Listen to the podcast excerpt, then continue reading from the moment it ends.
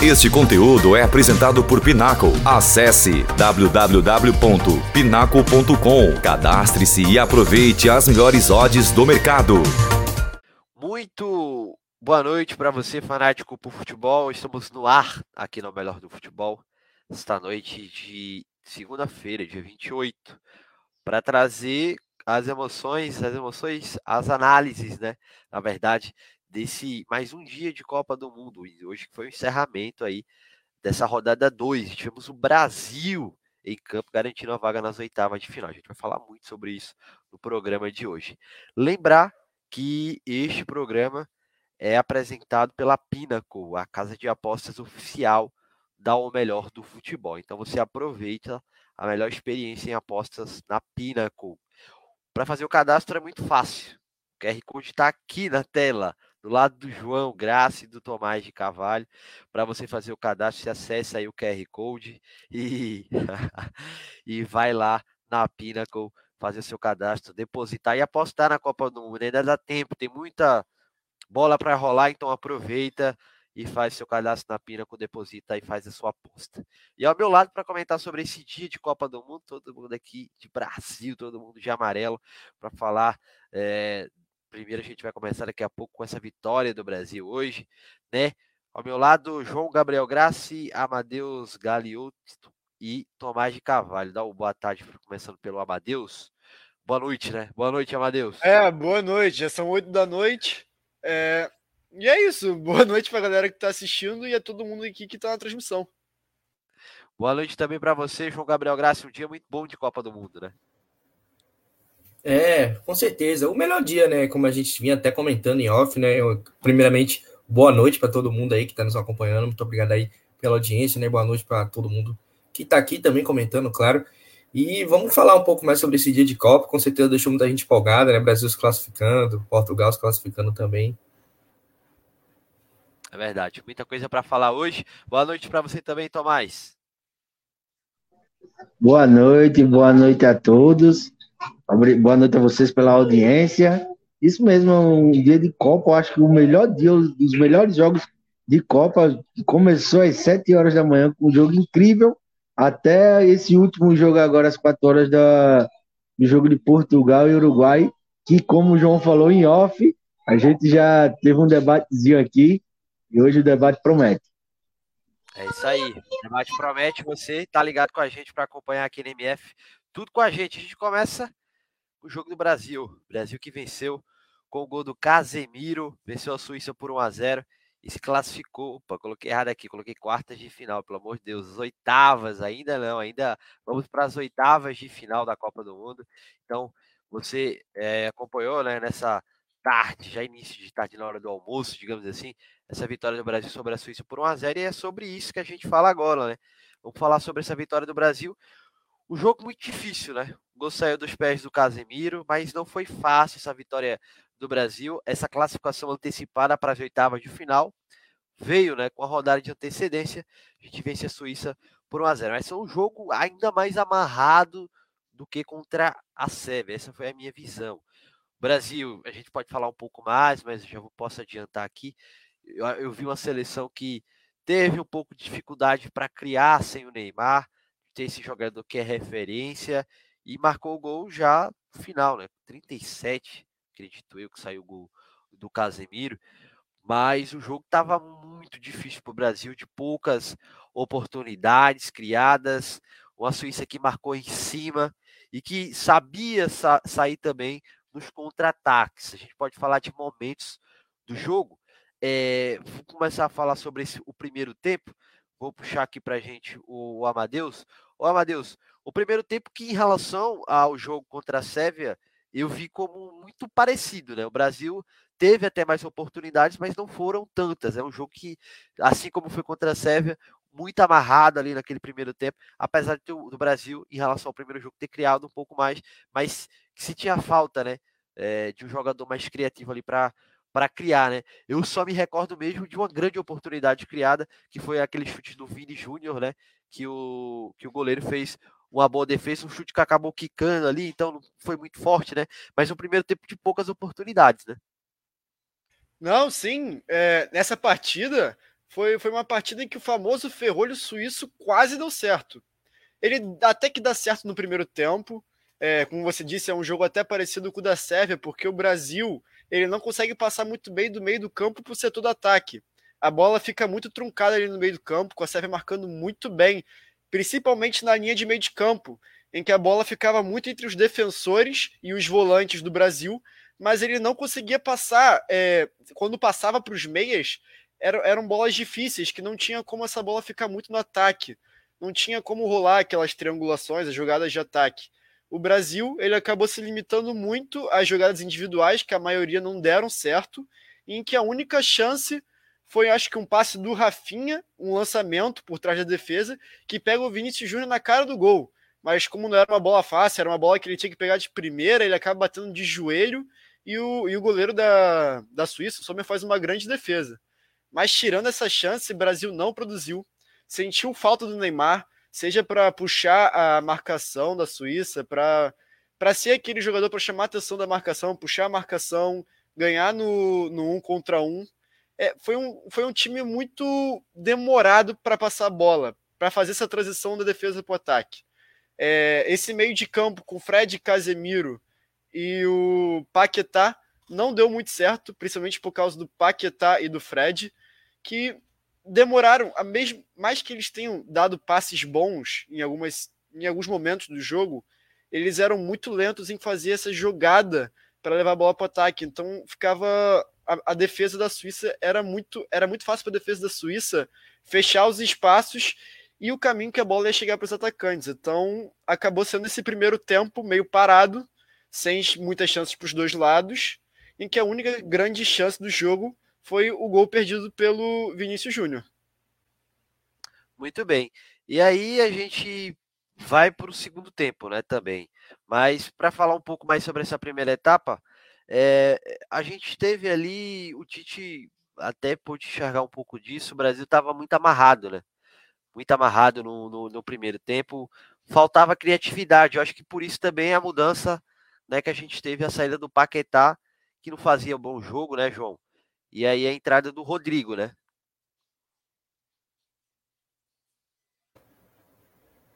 É, Nelson, eu acho que o Tite já tinha falado, né, que ele ia usar o Rodrigo por dentro. Né, a gente, né, durante o tempo, viu o Rodrigo jogar muito na ponta direita, né, ali no Real Madrid. Mas o próprio Carlos Ancelotti vem adaptando já o Rodrigo, de fato, para jogar mais por dentro durante um tempo, né? Enquanto o Valverde é, vem se notabilizando, né, vem se consolidando mesmo como quase um ponta mesmo direito, apesar de ser um meio campista, abre esse espaço né, para o Rodrigo jogar ali mais perto do meio, e ele é um, mas a característica é um pouco diferente, né, um jogador que é mais para um atacante que joga atrás do centroavante, né, então a gente não tem um jogador que tem as características que Neymar tem, então é evidente que Neymar vai fazer falta, né? A gente sabe toda a situação que tem envolvido Neymar aí, né? O país quase dividido, né? Sobre o que se pensa sobre Neymar, o que é que não se pensa. É, algumas coisas que eu acho que até não vale a pena a gente entrar, porque eu acho que é uma discussão que foge do campo bola, mas é, é nítido que o Brasil sente a falta dele, né? Como você falou, é, Neymar é um cara que o que ele tem de diferente é que ele tem muitas soluções, né? A gente tem grandes jogadores no nosso time, mas eu acho que não, é, não são todos os jogadores que têm tantas soluções como o Neymar tem, né? Neymar pode carregar a bola vindo do meio campo, Neymar pode encontrar um passe em profundidade, Neymar pode fazer um lançamento, Neymar tem um contra um, Neymar tem finalização de perto, de longe, então você vê que cada jogador do Brasil tem, é, é, tem uma característica boa, né? A gente tem os pontas que tem é, velocidade, tem um contra um, Vinícius Júnior, Rafinha. A gente tem os jogadores de meio campo que também sabem fazer esse trabalho ali por dentro, Paquetá. Mas no, Neymar a gente praticamente tem tudo isso. Então é, é, evidente que ele vai fazer falta uma partida, né? Ele é um dos melhores jogadores do mundo, né? Nessa temporada, pelo menos, eu acho que é um dos melhores jogadores do mundo. Então é, é quase impossível o Neymar não fazer falta em algum time que ele vai jogar.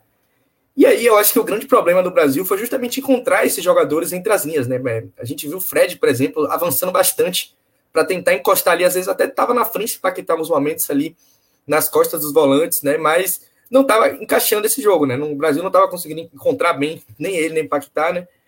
É, eu acho que o Paquetá até. Eu imaginei ele saindo, porque realmente ele não estava no melhor dos seus dias. Mas eu acho que, de fato, a substituição do Fred também poderia ter sido prudente, né? O Fred, assim que ele tomou o amarelo, ele foi substituído, e realmente na hora ali era o limite para continuar com ele em campo. Que não é bem a característica do Fred, nesse tipo de jogo, ele não é um jogador criativo, né? Muita gente botando o primeiro tempo nas costas dele, eu acho que é um pouco pesado as críticas que fazem para Fred. Não é, é, não foi um grande jogo do Fred, mas eu não acho que foi um jogo assim que ele comprometeu, é porque realmente não é o estilo dele, né? Bruno Guimarães é um jogador de outra característica, apesar deles ocuparem uma faixa de campo, eu acho que o Bruno Guimarães, inclusive, merece ser o titular de fato na posição, né? Eu acho que o Fred para um jogo mais, mais, mais brigado, assim, mais físico, é até uma opção interessante também. Mas é, foi uma, uma é, interessante a gente ver que o Brasil tem tem como se alterar em campo, né? Tem como variar com estratégia, com, com, com característica de atleta. Então, eu acho que é interessante também, Nelson, a gente ter esses testes com essas seleções um pouco mais difíceis da Europa, apesar de não serem do primeiro escalão, que a gente vê o Brasil tendo que achar soluções em campo, né? Não são jogos fáceis, né? Muita gente reclamava que a gente fazia amistosos fáceis.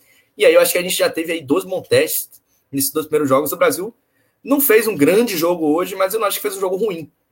Eu acho que, claro, contra a Sérvia foi melhor, contra a Sérvia foi um jogo melhor, mas eu acho que hoje a gente conseguiu, é, principalmente na parte defensiva, mostrar muita organização. Né? Eu estou impressionado com o desempenho defensivo no Brasil na Copa. Né? A linha de defesa do Brasil está fazendo uma Copa do Mundo espetacular. Né? Thiago Silva jogou muita bola hoje, Alexandre jogou muito hoje, então eu acho que o ataque precisa melhorar, com o Neymar vai melhorar, mas ao mesmo tempo eu, eu vejo o Tite encontrando aqui pequenas soluções que vai fazer o Brasil crescer durante a Copa. Você falou um ponto muito importante, que é sobre a consistência defensiva é, da seleção. E aí, nesse ponto, eu ia chamar o Thomas, né? O Thomas, que o Brasil, apesar de não ter criado é, oportunidades, grandes oportunidades, a gente já até pontuou aqui que a, a, grande oportunidade do primeiro tempo foi aquele lançamento do, do Rafinha, que o Vini Júnior apareceu ali na entrada da, da pequena área e acabou que deu um chute meio que mascado, né? Porque a bola pegou ali no gramado e, e subiu um pouquinho. Não foi tão forte, ficou fácil para o goleiro suíço. Mas o Brasil também não dá espaços. Aí foi assim no primeiro tempo, né, Thomas? O Brasil não deixou com que, que a Suíça criasse, né, também. Isso mesmo, Nilson. O, a equipe do Brasil, como eu já tinha falado na live, na, na, no programa anterior, segunda passada, que a gente discutiu sobre o, o possível entrada do Vini Júnior antes ainda da Copa, eu disse que o Brasil ele, ele, ele atacaria com quatro atacantes, mas ele defende com seis jogadores. O Paquetá, ele, hoje ele jogou mais à frente, tudo, mas se você paga para analisar, a gente tem, se não for os dois melhores, mas estão entre o, os cinco melhores zagueiros do mundo, a gente tem o, o, se não for, o melhor ele não é, mas ele está entre os cinco melhores do mundo, goleiro a gente tem, os dois laterais, Muita gente reclama dos dois laterais, tanto os titulares quanto hoje o próprio Militão que entrou. Eles são muito bons na fase defensiva. E a gente tem um cara que é excepcionalmente o melhor volante do mundo, mesmo não sendo titular no clube dele, mas ele é hoje o melhor volante do mundo, que é o Casimiro. Então a gente tem um, um setor defensivo muito bem montado. E você vê que quem sai e entra outro, o setor continua muito forte. Que hoje o Danilo saiu, o Danilo saiu no jogo passado, e hoje entrou o Militão, e assim mesmo o Brasil continuou com um setor muito forte. Se eu não me engano, o Brasil não, é, não teve, o Alisson não fez nenhuma defesa difícil nos dois jogos que a gente já teve durante essa Copa. Então isso é um feito muito isso é um feito muito grande para a equipe brasileira. É, eu senti um pouco hoje também a, a falta do Paquetá. Eu acredito também que deve ser por conta que ele essa semana ele não treinou, é, teve um, um, período que ele não treinou e se especulam que ele estava tava gripado. Acho que isso também está pesando no Paquetá, porque eu acho ele um, um baita jogador e hoje não fez um primeiro tempo. O, o Rodrigo, quando ele entra, no primeiro momento ele entra um pouco afobado. No, no, assim que ele entra, ele entra um pouco afobado, mas ele aos poucos ele vai conseguindo é, desempenhar o, o, o, bom futebol que ele tem. Eu vejo assim, eu não vou dizer que ele, o Rodrigo, hoje é o substituto do Neymar, mas hoje eu vejo ele com o jogador com as características mais parecidas com o que o Neymar desempenha no campo. Pois o Rodrigo, você vê a inteligência que ele tem. Ele toca a bola na hora que ele tem que tocar, ele segura a bola na hora que ele tem que segurar, ele acelera o jogo. O passe de primeira que ele dá no gol do, do Casimiro é uma coisa que, que você vê que poucos têm essa, essa facilidade para fazer.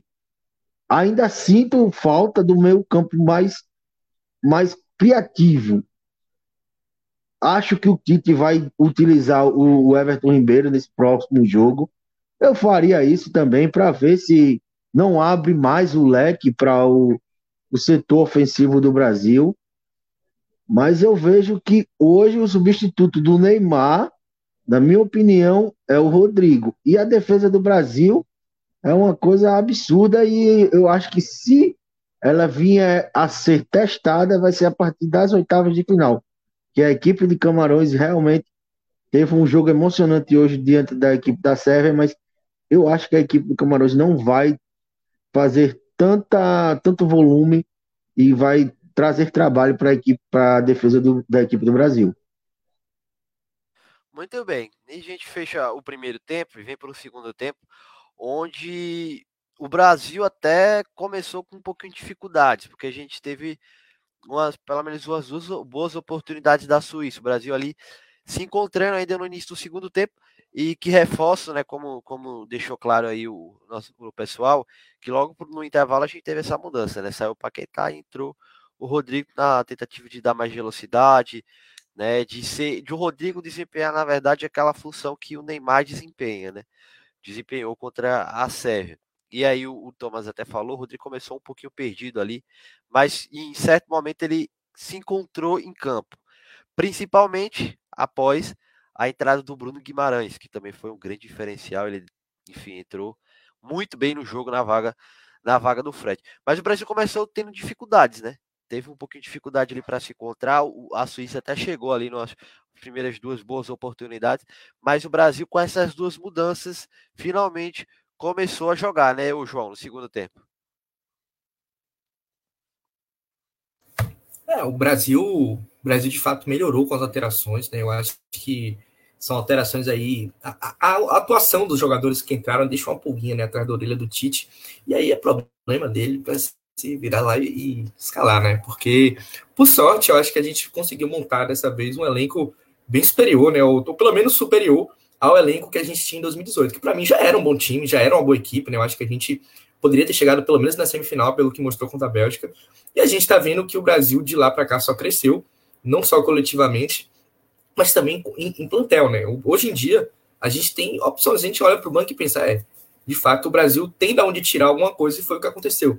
Tinha Bruno Guimarães no banco, tinha também outros jogadores, Gabriel Jesus entrou, acho que também teve uma participação interessante, teve um lance do Gabriel Jesus ali, que ele fez um, um domínio muito bom no meio campo, tirou o jogador ali da Suíça da jogada, se não me engano era o Chaka que estava ali marcando, e aí deu um belo passe, mas o Vinícius Júnior acabou não conseguindo concluir a jogada. Né? O Vinícius Júnior, que para mim fez um bom jogo, é um cara que para mim aí sendo talvez um dos destaques ofensivos do Brasil na Copa, né? Um jogador que a gente já sabia que tinha um potencial para ir bem na seleção, apesar de ter meio que entrado no time assim de última, né? O Rafinha, por exemplo, é um cara que eu acho até que muita gente está esperando mais do Rafinha, eu também espero um pouco mais do Rafinha na Copa, e é um cara que já estava mais consolidado na posição que o Vinícius Júnior. Né? Você vê que Copa do Mundo é aquela coisa, é uma competição de fato de ajustes, é ver, é, saber entender o momento, né? Saber entender exatamente se acertar, né? Você acertar o seu time ali para cada jogo, para cada história diferente, porque são muitas equipes, cada equipe joga de um jeito, mas apesar de cada equipe jogar de um jeito, eu acho que vai ser meio que algo repetitivo a gente ver nos jogos da seleção coisas como aconteceram hoje. Os times claramente não vão se atirar contra o Brasil. É, não é todo time que vai fazer isso. Eu não duvido de aparecer uma seleção até de maior escalão e queira dar a bola para o Brasil, né? Claro que não é todo time que vai ficar tão atrás como a Suíça ficou, né? A Suíça, de fato, ficou bem atrás. Inclusive, Nelson, é interessante dizer que, mesmo no segundo tempo, com o Brasil jogando melhor, a Suíça ainda assim pôs dificuldades. É um time que, de fato, se defende muito bem. Não à toa, o gol só saiu ali acho que foi aos 37 minutos, né? Então, o Brasil não estava tendo facilidade, mesmo quando mudou, quando teve as alterações. Eu acho que a, a, circulação de bola melhorou bastante com as alterações. A gente começou a mexer a bola mais rápido, fazer a bola chegar mais aos pontas, né? Que o, o, os pontas têm um papel muito importante no, no time do Brasil, porque a gente não vê tanta presença dos laterais ali na linha de fundo, né? Então esse espaço quase sempre é preenchido pelos pontas mesmo. Então, o jogo do Brasil tem muito a ver com isso, né? Fazer esse essa circulação de bola para poder é, sempre tentar liberar um dos pontas ali com espaço para poder arrancar para dentro em velocidade, um contra um, enfim, ou driblar, cruzar. É, mas ainda assim, no segundo tempo, com as alterações, a Suíça montou lá o seu bloco, né? A Suíça muito bem montado, um time bem treinado, bem armado, e continuou impondo dificuldade ao Brasil. Se eu não me engano, a Suíça terminou a eliminatória europeia com uma melhor defesa, né? O time que menos tomou gols e já era uma marca já era uma marca registrada da Suíça essa essa filosofia defensiva. E eu acho que a Suíça não é um time bobo, não. Eu acho que a Suíça tem boa chance de se classificar. Acho que ela joga só pelo empate mesmo na, na última rodada para poder passar, porque dificilmente o Brasil vai perder para Gana, né? Acho, ou para Gana não, né? Para Camarões. Dificilmente o Brasil perde para Camarões, mesmo que vá trocar alguns jogadores, né? Depois a gente vai falar um pouquinho sobre Camarões. Mas acho que a seleção brasileira, mesmo se poupar um ou outro jogador, tem boas condições de pelo menos empatar e garantir primeira, o primeiro lugar, né? Porque perder seria algo muito fora dos planos. Mas no geral, Nelson, eu acho que apesar de não ter sido um grande jogo do Brasil, eu vejo o Brasil se organizando e mostrando aí ser, de fato, uma das equipes mais competitivas da Copa, né? É um Brasil que teve dois desafios consideráveis, né? Eu acho que nenhum time até agora na Copa do Mundo pegou dois times da Europa, que são times que, apesar de não serem do primeiro escalão, são times relativamente bons. Então, eu acho que o Brasil foi o time que foi mais testado até agora, apesar do Brasil ainda precisar de mais testes. Como falou, o Brasil pegou dois adversários que ameaçaram um pouco a nossa defesa, né? Mas eu, eu vi momentos em que a defesa precisou trabalhar e foi bem, né? Teve dois lances ali, como você falou, no segundo tempo, que eles entraram ali na área tocando, e aí a linha defensiva teve boas intervenções, né? Thiago Silva, mais uma vez, fazendo um jogo de excelência, né? Thiago Silva fazendo uma grande Copa, inclusive. É, o Marquinhos também fez um bom jogo, não apareceu tanto, acho, como o Thiago Silva, mas fez um bom jogo também. Alexandre, mais uma vez. Militão, né? Que a gente tinha muita curiosidade de saber como é que seria, né? Eu acho que não fez um baita jogo, mas fez um jogo no, dentro do que eu esperava. Né? O Militão faz bem essa função. Casemiro, mais uma vez, bem também. Então, o sistema defensivo do Brasil, acho que até agora tem sido, de fato, o destaque, né? Porque essas equipes não querem atacar muito, de fato não querem, mas o Brasil tem jogado muito bem, tem controlado os jogos, empurrado os times para trás também pela qualidade do sistema defensivo para poder retomar essa bola, para poder fazer essa pressão, né? O Brasil evita muito contra-ataque, não sei se vocês já perceberam isso no jogo, mas o Brasil evita, corta muitos contra-ataques na origem ainda. Isso faz com que o Brasil tenha um jogo controlado e consiga se arriscar mais e colocando mais jogadores na frente para poder vencer esses bloqueios, né, que foram colocados aí nos dois jogos detalhe sobre a, o Brasil, né? Que a, a seleção ela não sofre é, um gol a 261 minutos. Então são muitos jogos, são é, muitos jogos não, né? Muito tempo sem tomar gols, a minutagem alta. E nos 78 jogos que o Brasil teve sob o comando do Tite, o Brasil não sofreu gol em, em 54. Então, o que equivale aí a 69% dos jogos. Então, quase 70% dos jogos o Brasil não tomou gol. E contra a Suíça, nenhuma da, da, das, das finalizações dos suíços chegou ao gol. Foram cinco tentativas, inclusive, sendo duas erradas e outras três que foram bloqueadas pela defesa. Então passa muito muita segurança ao, ao, que já foi aí é, que a gente pôde ver no jogo contra a Seven. Né? O Brasil não sofre defensivamente. O Alisson não trabalha. Esse é o grande ponto. O Alisson apareceu ali para bater tiro de meta. Ou dar chutão para frente.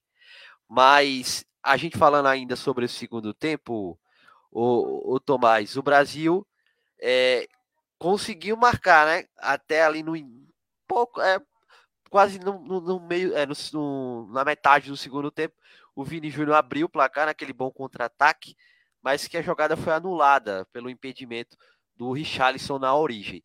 Mas apesar de anulado, aquele lance eu diria que foi a grande virada do jogo, porque a partir dali, mesmo que o gol tenha sido anulado, eu fiquei com a impressão de que a Suíça sentiu um pouco aquele momento. E o Brasil também, o Brasil mostrou, não, agora a gente vai para cima que o gol vai sair, e a partir daquele momento o Brasil começou a ser mais incisivo, aí mais pro ataque.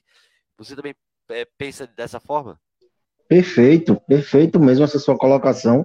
É, só para colaborar com o que o João falou, é, a Sérvia ela passou em primeiro num grupo onde, nas eliminatórias onde tinha Portugal, Irlanda, Azerbaijão e Luxemburgo, tudo bem? E a Suíça, ela passou um grupo onde tinha Itália, Irlanda do Norte, Bulgária e Lituânia. As duas são primeiras dos grupos dela. A Suíça parece, só tomou dois gols nas eliminatórias europeias e hoje tomou do Brasil. Então você mostra, mostra como um feito que o Brasil, como ele falou, o Brasil não, nenhuma outra seleção pegou duas seleções tão fortes quanto o Brasil pegou. Mas sim, voltando ao assunto, o, depois daquele lance do gol impedimento, e foi bem impedido, o, o Richard estava impedido, e ele toca na bola. Mesmo que ele não tocasse, ele participa da jogada e o juiz iria dar, mas ele resvala na bola. Ali foi um momento chave mesmo do que o, acho que os jogadores, os próprios jogadores brasileiros, eles disseram: não, a gente consegue furar essa retranca deles. E foi aonde aconteceu. Ali foi um, um lançamento, eu não lembro agora de quem foi o lançamento, acho que foi do Thiago Silva o lançamento. E o, o Richard resvala a bola e o outro que estava fazendo uma partida, uma, um, uma Copa, esses dois, esses dois jogos como um monstro, como que é o apelido dele, e vejo que depois desse lance, o Brasil cresceu muito e com a entrada do Anthony pelo lado esquerdo no lugar do Rafinha e o Richarlison, o Gabriel Jesus no lugar do Richarlison, eu vejo que ainda deu, deu mais poder ofensivo ao Brasil. Não que o Richarlison vinha fazendo um mau jogo, o Richarlison vinha fazendo um bom jogo, tentando participar das jogadas, mas a bola não estava chegando nele. Já o Rafinha não, o Rafinha já é a segunda partida que ele não consegue fazer do mesmo nível que os torcedores que apresentou nas eliminatórias e que o, os torcedores conhecem do Rafinha. O Anthony, você vê que o Anthony entra, ele consegue fazer duas ou três jogadas em, em questão de minutos, de cinco minutos ele consegue fazer duas jogadas bem incisivas pelo lado, pelo lado direito do, de ataque do, do Brasil. Então eu vejo que teve essa, por conta desse gol, teve essa mudança. A Suíça sentiu, ela viu que não poderia dar um vacilo com o, o, o Brasil, com os jogadores brasileiros, porque tem muito jogador que decide, e os próprios jogadores brasileiros, eles pegaram, eles criaram como se fosse mais confiança. Eles viram que eles poderiam, num, num toque de bola rápido, nos próprios é, nos lançamentos, poderiam chegar ao gol. E foi isso que, tam, que fez essa mudança de chave no, no, na partida de, de hoje, diante da equipe da Suíça. Acho que poderia ter saído um pouquinho mais cedo o gol.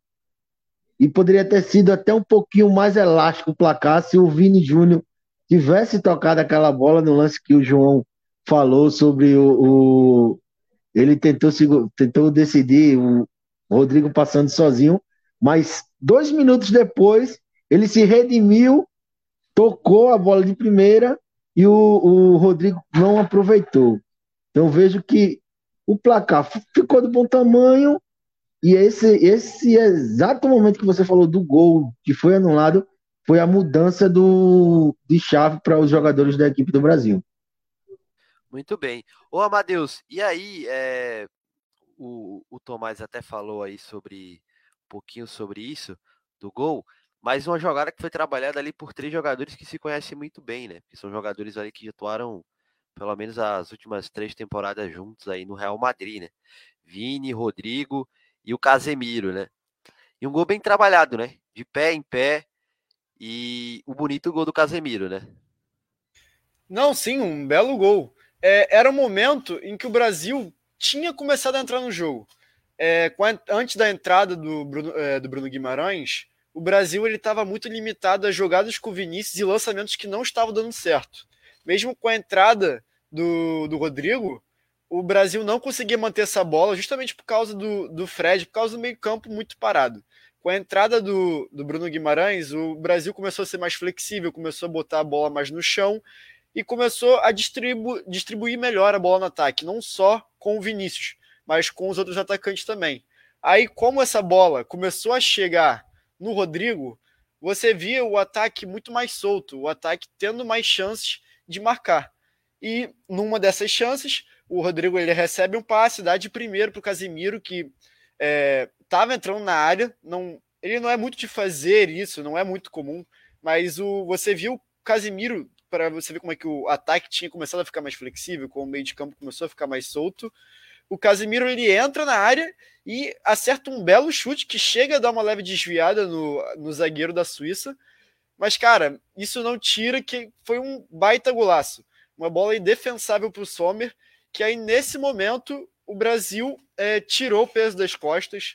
O Brasil começou, como ele já ele já estava jogando melhor, já tinha um ataque mais flexível. A partir do primeiro gol, ele bota toda a responsabilidade no time da Suíça, que estava muito satisfeito com o 0 a 0 Que aí você via, depois do primeiro gol, o time da Suíça muito nervosa. Queria ir para o ataque de qualquer maneira, errava passes bobos e dava cada vez mais espaço ao Brasil, que não foi aproveitado, principalmente por causa do Vinícius.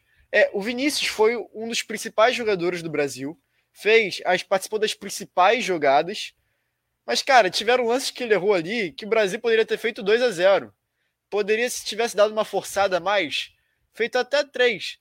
Pode ser que ele, ele no segundo tempo, ele estava cansado por ele ter sido o principal jogador do Brasil, por ele ter feito praticamente todas as jogadas do ataque. É, ele estava cansado e errou alguns passes que, se ele tivesse melhor fisicamente, eu acho que ele acertaria. Passes que você, na hora que você estava olhando o jogo, você via, cara, era simples. Que nem nesse lance aí que foi dito pelo João e pelo Tomás, que era só ele acertar o passe pro, não lembro se era o Rodrigo. Rodrigo. É, é o, Rod... é o lance do Rodrigo, que para mim o grande destaque, na verdade, é o, é o Gabriel Jesus. Ele, ele faz a parede no meio de campo, uhum. gira muito bonito e dá um passe para o Vini, deixa ele em grandes condições e realmente aquele ali era o passe para o Rodrigo, né? Mas eu, eu o destaque para mim realmente daquele lance foi o giro do Gabriel Jesus, foi muito inteligente, né, para ganhar aquela dividida e acionar rapidamente o Vini, mas realmente foi para o Rodrigo. Eu acho que o Vinícius ele estava esperando que o Rodrigo ficasse um pouco mais livre do zagueiro. O zagueiro estava bem posicionado. Mesmo que ele tivesse espaço para o Rodrigo receber a bola, o zagueiro estava bem posicionado entre os dois.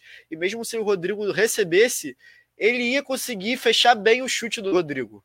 Só que aí era, era passar por Rodrigo e talvez o Rodrigo na, no um contra um conseguisse passar ou devolver a bola para o Vinícius. O Vinícius fez uma jogada errada, ele tentou passar, ele demorou muito para dar o passe e a gente perdeu uma, uma chance muito importante de ampliar o, a, o placar.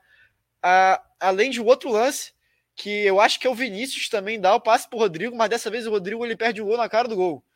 É, ali ele não poderia ter errado. Se ele tivesse feito aquele gol, ele teria coroado a partida dele, que foi muito boa, mesmo que não tenha sido muito boa no início mas com a entrada do Bruno Guimarães, ele participou das principais jogadas de ataque no segundo tempo do Brasil. Faltou isso para coroar a partida dele no segundo tempo. Segundo tempo não, né? Porque ele entrou no segundo tempo, mas coroar a partida dele. Muito bem. Mas para fechar então agora sobre o jogo, qual é o saldo de vocês, um por um, resumidamente, o que, é que a gente pode destrinchar, finalizar sobre essa vitória por 1 a 0 Começando por você, João. Olha, para mim, o saldo é positivo. É pelo que eu já expliquei, que eu acho que Copa do Mundo tem muito essa questão do ajuste, né? Eu penso muito na França, na Copa passada, que a França ela começou a Copa com o time titular e fez umas pequenas alterações que foram fundamentais. Né? A França preferiu abrir mão de do Dembélé, né? Ela preferiu abrir mão do Dembélé e colocou o Giroud para jogar, o que muita gente na época poderia achar que não ia dar certo, né? O Giroud é um jogador que tem alguma limitação, e preferiu arrastar né, um, um meio campista, a ocasião era o Matuidi, para a ponta esquerda e deixou o, o Griezmann na posição que é o que ele joga melhor, que é a posição ali atrás do centroavante. Esse pequeno ajuste fez a França deslanchar. E eu acho que é interessante o Brasil estar tá encontrando pequenos ajustes. Porque se a gente não tiver Neymar, a gente pode ter um Rodrigo. Se a gente não tiver um Paquetá como segundo volante, a gente pode ter um Bruno Guimarães. Então, é um Brasil que, para mim, vai encontrando aqui o caminho das pedras. É um Brasil que vai aí mostrando. Teve alguns pontos negativos, sim. Eu acho que o Brasil, ofensivamente, principalmente na questão de criação, ficou devendo um pouco nos dois jogos, pode até se dizer, mas principalmente hoje, né? Nenhum time no mundo planeja ter um plano de jogo de fazer um gol aos 37 minutos do segundo tempo, né? não é o que o Brasil queria, então o Brasil sofreu um pouco mais do que o, é, o que poderia ter sofrido. Querendo ou não, fez um gol que tem também um pouco a ver com a qualidade do jogador. No Casemiro pegou um belo chute e a bola ainda teve um pequeno desvio ali no jogador da Suíça, né? Que eu acho até que teve mais importância para entrar esse desvio do que eu pensava na hora. Depois que eu fui ver o replay de perto, deu para ver que a bola saiu realmente um pouco da direção esperada. Então eu acho que o Brasil, apesar de eu já, já esperar essa dificuldade hoje, né? Muita gente estava empolgada com o segundo tempo contra a Sérvia e achou que hoje seria um jogo fácil, 3 a 0 Brasil, a Suíça é, é um time sem tradição. Mas para quem já, já conhecia um pouco a Suíça, né? Já esperava provavelmente que o jogo seria assim. Então, claro, poderia ser melhor, eu acho que deve ser melhor sim. Mas para mim o saldo é positivo, porque eu acho que não é só um, não, é, não é apenas a criação de jogadas que define como é que está a organização tática do seu time. Né? A gente viu o Brasil bem em vários aspectos. Né? Dá para ver claramente que o Brasil tem uma cara, o Brasil sabe o que fazer quando está em campo, o Brasil sabe o que fazer quando precisa melhorar em campo. Então o Brasil tem tudo ali bem desenhadinho. É uma equipe que, para mim, está um caminho muito bom. Eu não vejo a seleção, eu já falei isso aqui, eu acho, mas eu não vejo a seleção brasileira caindo antes das semifinais. Né? Que eu acho que nas semifinais ninguém é de ninguém, é um pouco complicado aí, pode ser qualquer coisa, vai ter os melhores times, provavelmente, na semifinal, né? Acho difícil essas zebras se sustentarem até a semifinal, que a gente está vendo o cerco apertando para seleções a força de algumas seleções está aparecendo, né? França, tem aí parecida Espanha se mostrando uma grande seleção também. Enfim, é, então, para mim, Nelson, é, o saldo final é positivo sim. Eu acho que o Brasil está se mostrando uma equipe muito competitiva, é uma das melhores da Copa do Mundo. E se não dá ainda para fazer milhões de elogios ao ataque, à criação de jogadas, a gente pode fazer um, um, elogio muito grande à defesa, né? Que tem aí sido a melhor da Copa, que o desempenho individual e coletivo está muito bom. E eu acho que o Brasil tem tudo a crescer Vale lembrar que hoje a gente jogou sem o nosso principal jogador da criação e é bem provável que a gente tenha ele pelo menos na reta final da Copa, né, das quartas para frente. Eu acho que até nas oitavas ele pode jogar, poderá jogar. Então o Brasil só tem a melhorar. Para mim, eu vejo um caminho bem feito. As coisas para mim estão boas, estão funcionando como eu esperava. Muito bem, tá aí o destaque. Você falou aí sobre não ver o Brasil caindo antes das semis. É, eu, particularmente, eu tenho mais medo das quartas do que da semi. É, porque as quartas pode vir a Espanha, né? E aí deve vir, na verdade, a Espanha. A Espanha deve confirmar aí essa vaga como primeiro do grupo grupo F, né? Acho que é F da Espanha. E aí seria o provável adversário do Brasil nas quartas de final. E no semi eu acho que deve ser a depender até a Argentina, né? Se confirmar o primeiro lugar, eu tenho mais medo da Espanha do que da Argentina pelo futebol apresentado até aqui, né? Mas vamos ver. Eu acho que o grande desafio deve ser aí mesmo, quartas ou semifinal. Para fechar o saldo, é, você agora, Tomás. O meu saldo também é positivo e destaco muito esse poder defensivo que a seleção brasileira tem. Tomamos o nosso goleiro, a gente em dois jogos com duas seleções se classificaram em primeiro né, em seus respectivos grupos, na, considerado o, a eliminatória mais difícil, que segundo alguns, a eliminatória mais difícil é a europeia. E as duas seleções que tivemos não conseguiram chutar a gol. A gente então o nosso o, mostra quanto a nossa defesa é sólida, independente de quem esteja lá. Eu nesse próximo jogo, nesse terceiro jogo, eu mudaria o sistema defensivo todinho para ver se ainda continua com esse com essa solidez e ver quais jogadores a gente pode contar em uma fase mais adiante. Também destaco é, isso que o, o, João falou. Tudo bem que a gente não pode não ter um, um ataque ainda brilhando, criando muitas chances, muitas jogadas, mas a gente vê que são jogadores que em um ou dois passos eles podem decidir. Em uma ou duas tomadas de decisões rápidas, a gente, eles podem decidir. Acho que quanto tempo que a gente não vê uma seleção brasileira assim, tendo mais de um jogador que possa decidir em um ou dois, dois lances. Porque no jogo passado, o Vini Júnior, num, num, lance que ele passou à frente do Neymar, ele abriu o placar. Pra o, ele, ele chutou e no rebote o Richardson abriu o placar. No, e no jogo de hoje, uma triangulação e um passe primoroso do, do, do Rodrigo, o Casimiro acerta um belo chute e a gente sai com mais três pontos. Então eu vejo que o saldo é muito positivo, tem que evoluir, tem, mas eu vejo que seleção que joga assim como o Brasil e que eu tenho medo, até na, na live passada, eu não queria que eles passassem, mas já se classificaram, já está na segunda fase, vão ser o primeiro do grupo dele. E o esquema de jogo deles é praticamente o mesmo que o do Brasil, é a seleção da França, mas eu acho que a gente se enfrentar eles, enfrentam só na final, não é isso? Então eu fico só com esse pensamento aí. As outras seleções, eu não vou mentir que eu não tenho tanto receio, porque a, a defesa do Brasil é muito sólida. Mas a, a, a, seleção da França, com aquele quarteto na frente do, da, da França, dá um pouquinho de, de receio. Muito bem. E você, Amadeus, o que fecha aí desse, desse, desse jogo de hoje? Algum destaque individual que você gostaria de ressaltar para finalizar? Cara, para mim o resultado do jogo foi muito bom para o Brasil.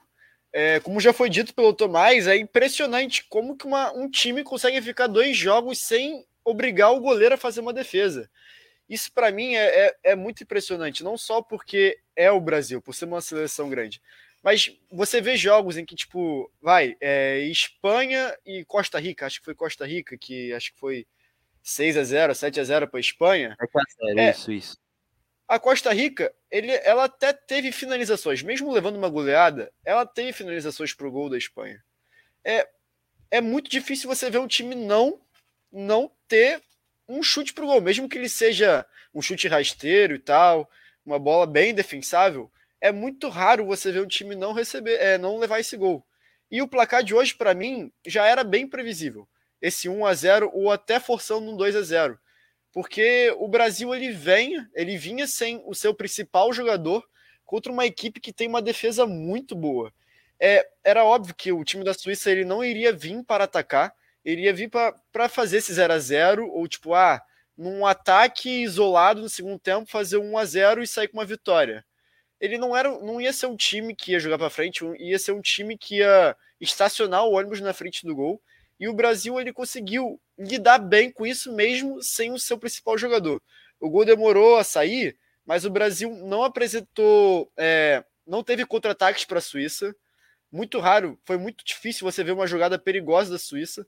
O Brasil ele teve controle da bola o, o tempo inteiro, até no momento que a Suíça esteve melhor, que foi o início do segundo tempo, que o estilo da, do jogo da Suíça começou a trazer perigo para o Brasil o Brasil, mesmo assim, ele conseguia controlar, mesmo que dificilmente, mas conseguia controlar a bola, conseguia levar para o ataque, não do jeito que queria, mas conseguia manter a bola consigo mesmo.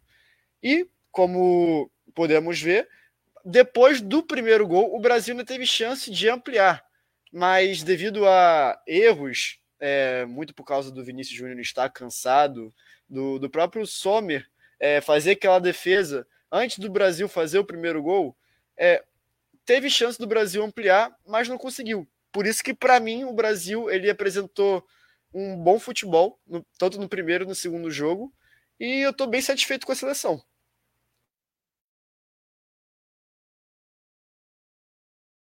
Muito bem, tá? Eu destaque então do Amadeus só para a gente fechar então esse, esse, essa discussão aqui sobre a vitória do Brasil por 1 a 0. E aí a gente passa agora para o outro jogo do grupo, né? Que foi um jogaço. Foi Sérvia e. Sérvia e Camarões. A, a Sérvia fez, chegou a abrir 3 a 1 e tomou um empate em 3 a 3 A gente vai falar um pouco agora sobre, sobre essa partida. Jogo muito mais, muito movimentado mesmo. E a gente, para falar um pouquinho desse jogo, vamos chamar aqui o nosso Tomás Tomás, um jogo que se desenhou muito legal, né? Acho que vou colocar aqui tá uma mensagem que o nosso o nosso o nosso Couto colocou aqui, Eduardo Couto, né, que os jogos das sete foram os mais estranhos da Copa, ou muito ruim ou maravilhoso. Eu citaria como maravilhoso além desse hoje, nesse 3 a 3 o jogo da Argentina, né, pelo resultado. Foi uma maravilha, um 2 a 1 Arábia Saudita, todo mundo curtiu, né? Tava todo mundo empolgado, enfim. Foi logo no segundo dia de Copa, no terceiro dia de Copa, terceiro dia de Copa. mas vai fazer falta, sim, com certeza. Mas hoje a gente fechou com chave de ouro esses jogos da sete. O que os outros jogos não entregaram, esse Sérvia 3, Camarões é, 3 entregou hoje.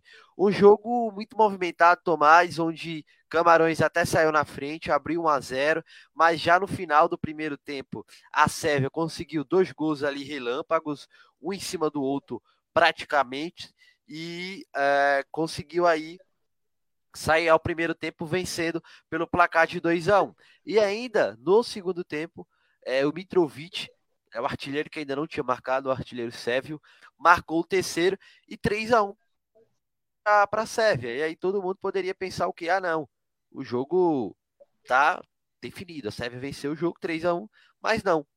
A, o Camarões foi buscar o resultado, inclusive o, o segundo gol, né?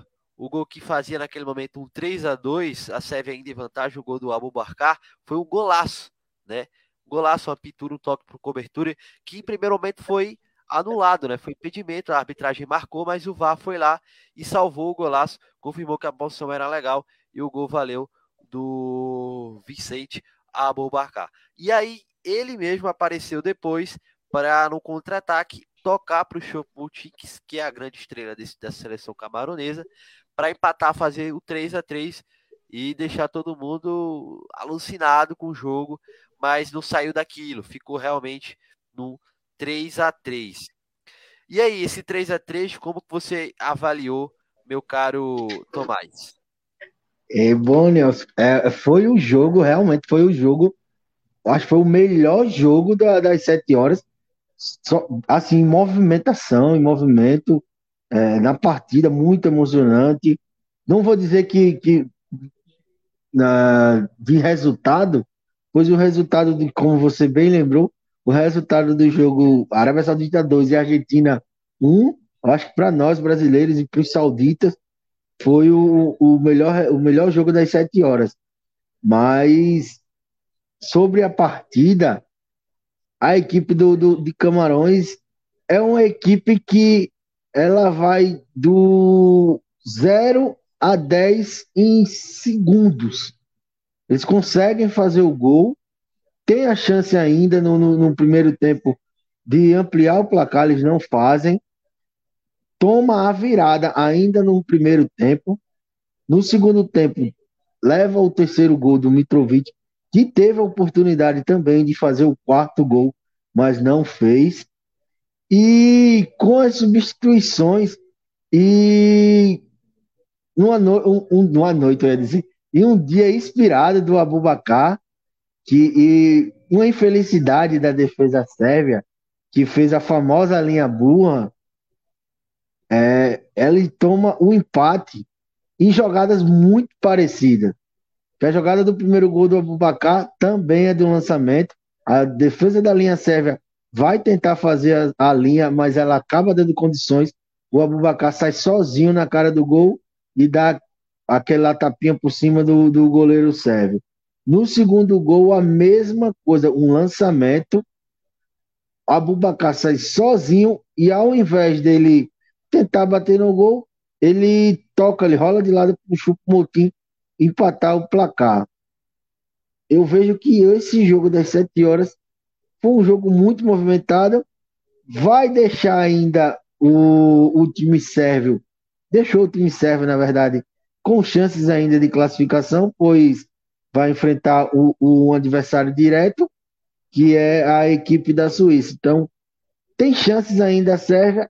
Já a equipe de Camarões, eu vejo que é muito difícil a equipe de Camarões, mesmo se o Tite trocar todos os 11 jogadores, eu vejo que a equipe do Camarões vai fazer um jogo para mais um espetáculo, para tentar vencer a equipe do Brasil. E não é para ser considerado uma zebra, mas para ser aquele, aquele resultado moral. Eu não vejo, não consigo ver a equipe do Camarões segurando esse ataque que o Brasil tem com velocidade. E a, mesmo a zaga do, do Brasil não vai dar os vacilos que a zaga da Sérvia deu no jogo de hoje. E a saída de bola da equipe sérvia foi, foi de, de, de doer os olhos. Ô, Amadeus, você estava comentando até no off, né, que acompanhou a reta final da partida e valeu por tudo, né? Só aquela reta final ali onde o Camarões realmente foi para cima, já estava o aquele momento era, como o Fata falou, o Tomás não tinha mais o que perder, né? Vai de, foi de 0 a, a 100 muito rápido, né? E, e só aquela reta final valeu muito do jogo para manter vivas, né? As esperanças aí dos camaroneses fizeram a festa lá no estádio. Pro lado de, da Sérvia é um pouco de decepção, né? Então, foi um jogo muito esquisito. Eu não consegui acompanhar ele inteiro porque acabei não acordando, mas depois que o jogo passou e tiveram os, os outros jogos da rodada, eu consegui acompanhar a parte que eu não vi. E, cara, não é possível. O, o time da Sérvia dá uma bobeada impressionante. Parecia defesa de quinto ano do fundamental da escola. Porque, cara, o, o, o primeiro lance é mais bizarro que o segundo. Como que deixam o Abubacar sair da cara do gol daquele jeito? Sozinho.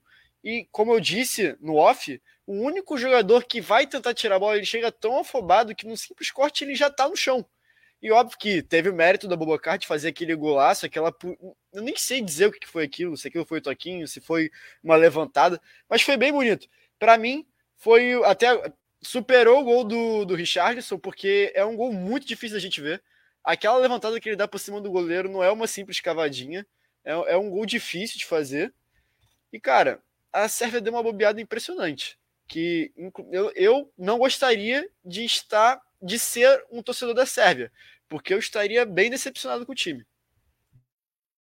E você, João, o que é que avalia também aí? Acho que para a Sérvia ficou uma decepção. A Sérvia contava com esses três pontos para ir em condições melhores para o jogo contra a Suíça, né? Ainda mais por ter aberto um 3 a 1 né? E tá ali, para muita gente, já o jogo tá liquidado, né? É, Nelson, de fato, como você falou, acabou sendo decepcionante para a Sérvia. Eu achei até que a Sérvia foi um pouco melhor na partida, eu gostei mais da. Acho que dava para a Sérvia ter vencido, mas foi um jogaço, né? Foi um grande jogo, um jogo aberto, um jogo para quem gosta de fato de ver aquele jogo movimentado, um jogo de entretenimento, principalmente para quem não torce para os dois times, né? Eu até fiquei meio na dúvida se eu considerei esse o melhor jogo da Copa, porque eu acho que talvez o melhor jogo da Copa não envolve só essa questão do jogo ser aberto, né? eu penso também no nível técnico. Eu acho que talvez esse jogo tenha sido mais divertido. Esse e o jogo seguinte, né, por coincidência, foram os mais divertidos. Né? Mas eu acho que Espanha e Alemanha, talvez em questão de nível técnico, ainda tenha sido o melhor. Mas é algo completamente comparável, porque de fato foi um grande jogo. Né? A gente viu ali. A, a Sérvia começou bem na partida, começou melhor, teve algumas chances. Também Mitrovic perdeu o gol, jogou, é, chutou bola na trave, teve chance ali na cara do gol, né? Aí, aí dá para a gente colocar em questão, né? Que essa é uma Copa que a gente está vendo algumas seleções aí passando problemas de lesões. E o, o Vlaovic, né? Que é aí o último talento revelado aí pela, pelo futebol sérvio, é né, um grande centroavante, né? Jogadoraço. Possivelmente até um dos grandes jogadores na posição no, no mundo no momento. Ele não está no melhor de suas condições físicas, né? Hoje, mais uma vez, não começou jogando a partida e talvez ele não desperdiçasse uma chance ou outra. O Mitrovic também é um bom atacante, claro, é normal, o jogador às vezes vai desperdiçar uma chance ou outra. Mas acho que o Vlaovic ainda está um patamar acima e talvez já fizesse uma diferença se a Sérvia tivesse saído na frente. Né? A Sérvia teve bons momentos no jogo, poderia ter feito o gol e aí acabou sofrendo o gol ali de bola parada de Camarões. E aí a Sérvia entrou até no momento de mais complicação, mas aí conseguiu ali no, no primeiro tempo, no momento que já não era nem o melhor momento da Sérvia no primeiro tempo, e conseguiu a virada, né? E depois do terceiro gol, ainda no início do segundo tempo, era um momento que parecia, pronto, agora a Sérvia vai deslanchar. Mas Camarões foi ousado, né? O treinador do Camarões colocou o Abubacar lá. O Abubacar, inclusive, eu fico até meio, meio me perguntando se não dá para ele jogar junto com o Tipo Motinho, porque claramente ele é o, aí o melhor talento que a seleção camaronesa tem. Eu acho que ficou um pouco mais claro que a seleção camaronesa, camaronesa entre as africanas, né? Não acho que está entre as melhores, apesar de ter feito um jogo muito bacana hoje. É, eu vejo algumas equipes um pouco mais organizadas, Senegal, né? A gente viu é, Marrocos também fazendo um jogo muito interessante, até agora vai fazendo uma Copa muito boa. Então, eu acho que Senegal tem ainda, né? Ou Senegal não, Camarões tem ainda nessa tradição né, de ser uma seleção de, da África que sempre chega forte, mas eu não sei se vai tão longe, né? Não sei se vai tão longe. Acho que está com a vaga ameaçada, porque vai enfrentar a seleção brasileira. O Brasil, mesmo, mesmo já classificado, mas não, não vai deixar, não vai dar mole. O Brasil vai jogar para vencer. Eu acredito que vai vencer, inclusive. Mas pelo menos conquistar um empate aí contra Camarões para poder é, garantir a classificação. É, mas foi de fato um jogo muito bom. E aí depois, né, depois de tudo que aconteceu, com a entrada da Buacá, o jogo mudou. E como falou muito bem o Amadeus, é, a Sérvia acabou deixando as linhas mal montadas ali, as linhas altas. A Sérvia estava empurrando o Camarões para trás. Era uma boa postura, parando para pensar de certa forma em você querer ir para cima, né, não sentar em cima do resultado, mas ao mesmo tempo talvez pudesse tentar né, preencher um pouco mais os espaços. Né? Foram dois lances parecidos, como falou o Tomás, e que a linha acabou é, permitindo que o Abubakar saísse ali, é, tivesse espaço para correr, né, espaço para penetrar e pudesse ali achar o primeiro gol dele, né, que foi um gol ali de um individualismo impressionante, né, realmente um drible, um belo drible, né, e até na hora eu fiquei também meio na dúvida se tinha sido uma cavadinha, mas foi mais uma colher, né, acho que é assim que se chama, em que você literalmente você levanta a bola, né, não é bem uma cavada. Então é um lance bem, bem difícil mesmo de você fazer. E aí, depois, um lance parecido, o Abubacar dessa vez viu o Chupa Moting passando, não ia deixar de passar a bola, né? Já estava ali com o nome dele feito. E aí, depois, o jogo até teve momentos mais mornos depois, mas ainda assim foi um jogo movimentado ali, praticamente do início ao fim. Acho que o jogo mais divertido da Copa, se não é esse, foi o seguinte. Então, a gente, só de falar nisso, dá para ver que a gente teve de fato um grande dia, né? Um grande dia de Copas. Eu tô falando demais aqui, vou deixar que o Tomás tá aí doido para falar aí alguma coisa sobre a linha, eu acho que foi na hora que ele levantou a mão.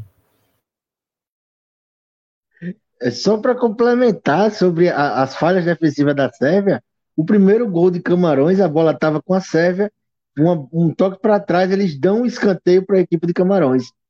Para você ver como a equipe da Sérvia, eu acho que gastou todo o seu repertório defensivo dentro da equipe do Brasil. Era isso. É, o, o Nelson, só para só dizer mais uma coisa. Eu acho que o que aconteceu com a Sérvia foi que ela achou que o jogo já tivesse ganho. Ela achou que Camarões não ia conseguir mais é, reagir, conseguir empatar a partida e relaxou. Porque, cara, não faz sentido nenhum. 3 a 1 virar um 3 a 3 com dois lances iguais, com duas falhas horríveis da defesa. É, é muito bizarro de se imaginar. É muito bizarro.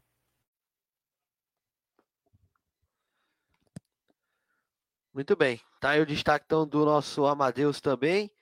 E aí, com esse jogo muito animado, esse 3 a 3 que não foi bom definitivamente para nenhuma das equipes, só foi bom para quem estava acompanhando como nós, mas a situação ficou um pouco complicada para Camarões e Sérvia nessa última rodada, porque o Brasil com 6 já não pode ser alcançado pelos dois, é, o Brasil já classificado para as oitavas, entra na última rodada só para de fato confirmar a primeira, a primeira colocação, confirmar, porque muito difícil que a. Só se o Brasil perdesse para Camarões e a Suíça vencesse a, a, a Sérvia, ele tinha que tirar a questão de saldo de gols para o Brasil perder essa primeira posição, né? E aí, é, Suíça com três pontos na vice-liderança, ele ficaria com a segunda vaga do grupo, né? Nas oitavas. Camarões com três e Sérvia com. Opa! Camarões com um e Sérvia também com um ocupam terceira e quarta posição, respectivamente. E aí, na última rodada, a Sérvia vai ter que vencer a Suíça, né? Tirar um saldo negativo.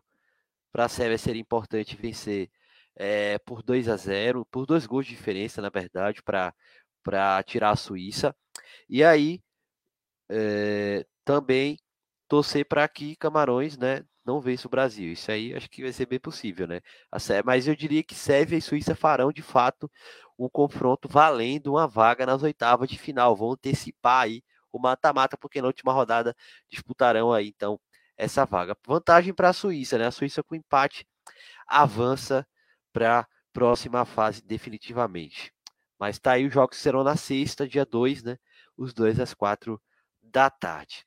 E agora a gente passa para falar do outro grupo, né? Do outro grupo da, do dia, né? A segunda rodada do grupo H tivemos hoje. Né? A gente primeiro começa com um jogo que foi muito animado, que foi a vitória de Gana sobre a Coreia do Sul por 3 a 2. Esse jogo foi muito interessante, né? A dinâmica da partida, um jogo muito, mas muito movimentado também, em que é, no momento que Gana abriu o placar, a gente tinha uma Coreia do Sul que estava mandando no jogo. A Coreia, de fato, estava jogando muito, tendo grandes oportunidades, mas aí toma um banho de água fria com um gol aos 24 minutos do Salisu. E aí, pouco tempo depois, 10 minutos depois, o, o Kudus marca o segundo de Gana. E naquele momento foi para o intervalo Gana com 2 a 0 no placar, uma, uma vitória bem encaminhada. Mas no segundo tempo, os sul-coreanos não se deram por vencidos e aí conseguiram é, buscar esse empate. A gente teve o, a Coreia do Sul empatando com dois gols na sequência, um aos 58, né? Que ali aos 13 minutos do segundo tempo com o, o, o, show. E o mesmo show apareceu para marcar o segundo, três minutos depois, aos 16. E aí, 2 e 2 no placar, tudo em aberto mas não demorou muito para a Gana voltar à frente no placar. Sete minutos depois, o Kudus voltou a marcar para colocar os ganeses novamente em vantagem e garantir essa vitória. De fato, um jogo muito movimentado, onde que talvez a vitória de Gana não foi o resultado mais justo, né?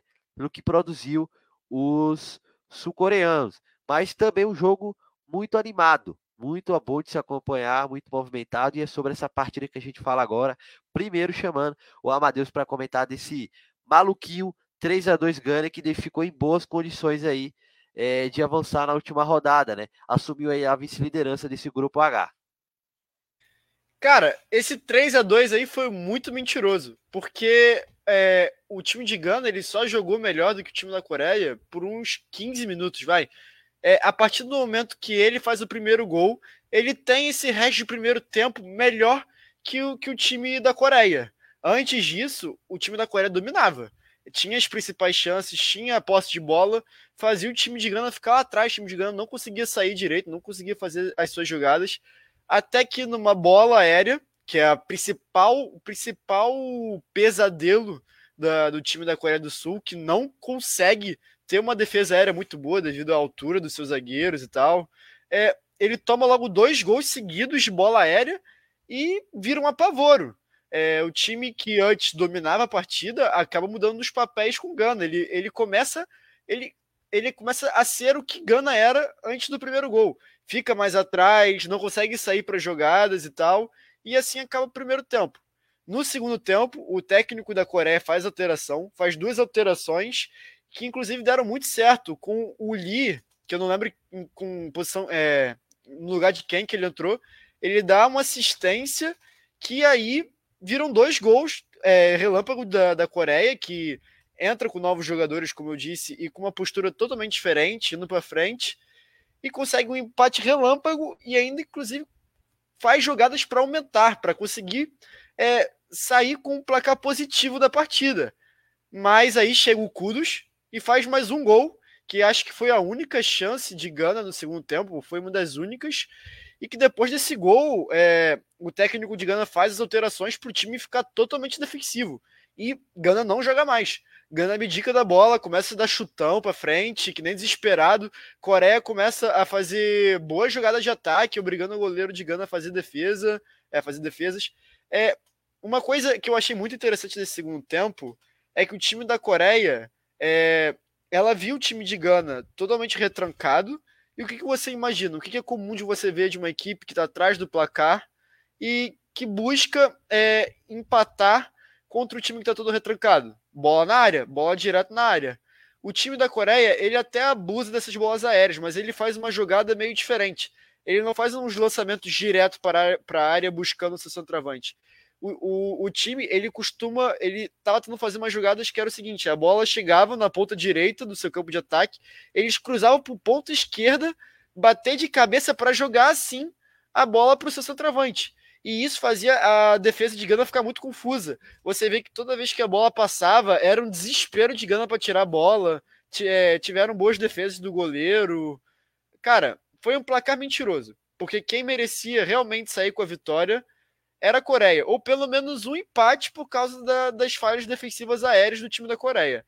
Para mim, esse resultado não condiz com o que foi o jogo. Você concorda com o Amadeus ou Tomás?